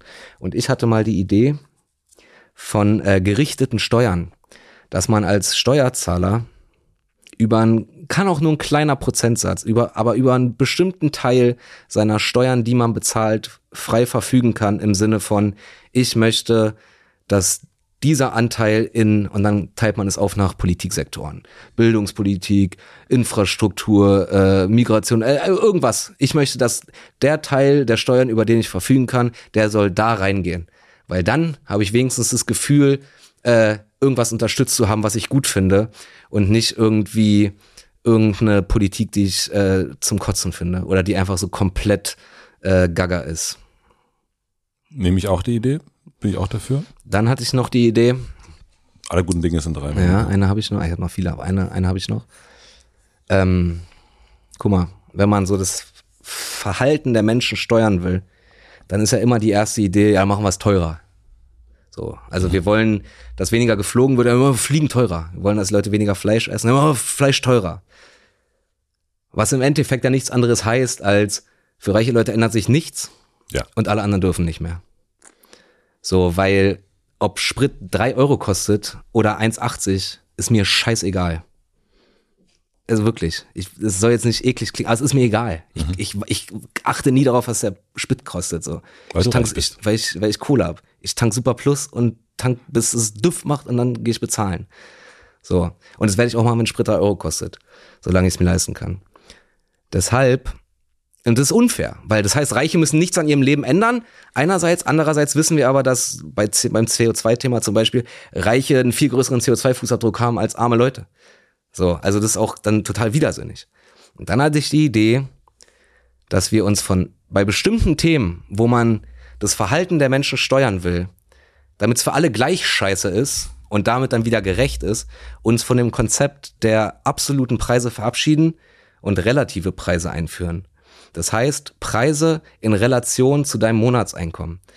Das heißt, ein Stück Fleisch kostet nicht mehr 4 Euro, sondern kostet 0,02 Prozent von deinem Einkommen. Auf die Art und Weise zahlen alle dasselbe und es ist für alle gleich teuer. Das heißt, ich habe in irgendeiner Art und Weise mit, mein, mit meiner Bank, man sieht an der Karte, oha, das ist jetzt hier. Irgendwie so. Äh, ja, das muss man muss, müssen sich halt kluge Leute überlegen, wie man es umsetzt. Aber auf die Art und Weise äh, sind nicht immer Leute ohne Kohle, die die zurückstecken müssen und für alle anderen bleibt alles gleich. So, dann kostet, ja, okay, du kannst das Steak kaufen hier, kostet aber 892 Euro. Für Mark Foster. ja, so. Ja.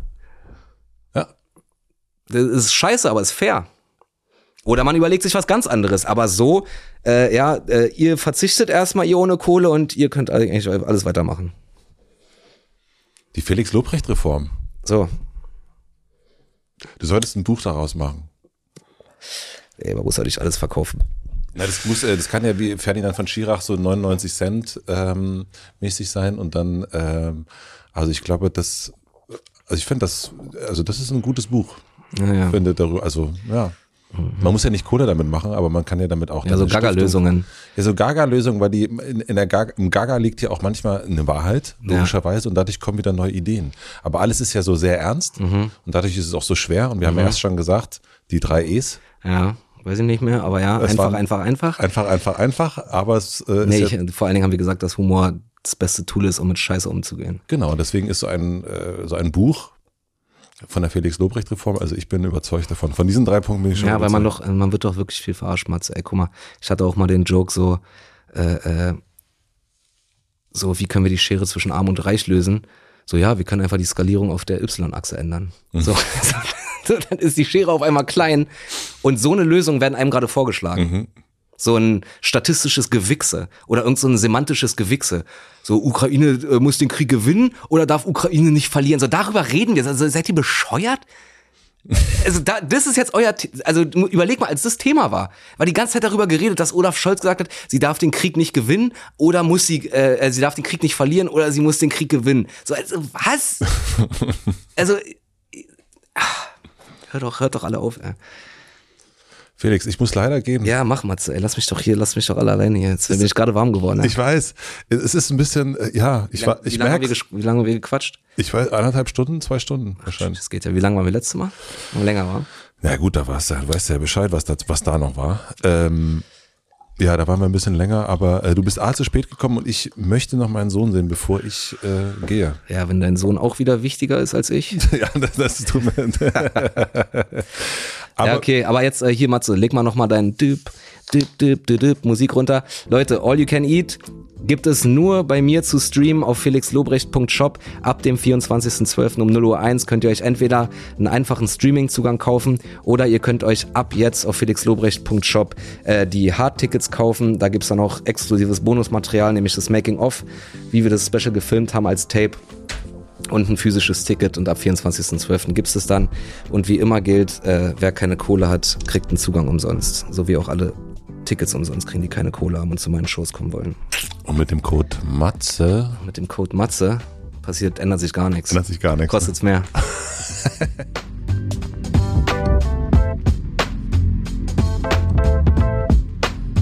Das war Felix Lobrecht. Vielen, vielen herzlichen Dank fürs Zuschauen und auch Zuhören. Was mich immer und immer wieder fasziniert, wenn ich irgendwie mit ihm zu tun habe, wenn ich seinen Podcast höre oder auf der Bühne sehe oder hier vor mir sitzen habe, seine Mehrdimensionalität, die ist wirklich unglaublich. Es gibt kaum eine Person, die Good und Bad Cop so vereint und innerhalb von Sekunden scheinbar auch wechseln kann. Das ist richtig, richtig faszinierend und ich freue mich schon sehr, wenn er hier das nächste Mal eincheckt und da weiter, dass ich weiter gucken kann, diese verschiedenen Dimensionen mir anschauen kann. Äh, Felix hat mich ja ein bisschen kalt erwischt, als er mich gefragt hat, was denn eigentlich mein Filmgenre ist und was meine Lieblingsfilme sind. Und mir ist in dem Moment nichts eingefallen, aber jetzt natürlich. Der Film, den ich am häufigsten gesehen habe in meinem Leben, ist Findet Nemo. Da wird Felix jetzt vermutlich sagen, hat habe ich mir schon gedacht. Sehr häufig gesehen und großartig immer noch Truman Show. Und sehr oft gesehen auch, und das muss ich jetzt auch mal wieder gucken, ist Terminator 2. Das sind so meine drei meistgesehensten Filme und in diesem Jahr, was mich sehr, sehr beeindruckt hat, ist der Film Perfect Days von Wim Wenders und auch seine Dokumentation über Anselm Kiefer. Die beiden Sachen fand ich richtig, richtig großartig. So, das waren also meine Lieblingsfilme. Liebe Grüße an Felix und an euch. Ich freue mich über eure Kommentare. Schreibt da auch gerne eure Lieblingsfilme rein. Dann ähm, lesen wir das auch noch. Und ja, wenn ihr Lust habt, noch eine weitere Folge zu gucken oder zu hören, dann möchte ich euch natürlich die Folge mit Aladdin El Mafalani empfehlen. Ich freue mich, wenn wir uns hier bald wiederhören und wiedersehen. Bis dann, eine gute Nacht, einen schönen Tag. Euer Matze.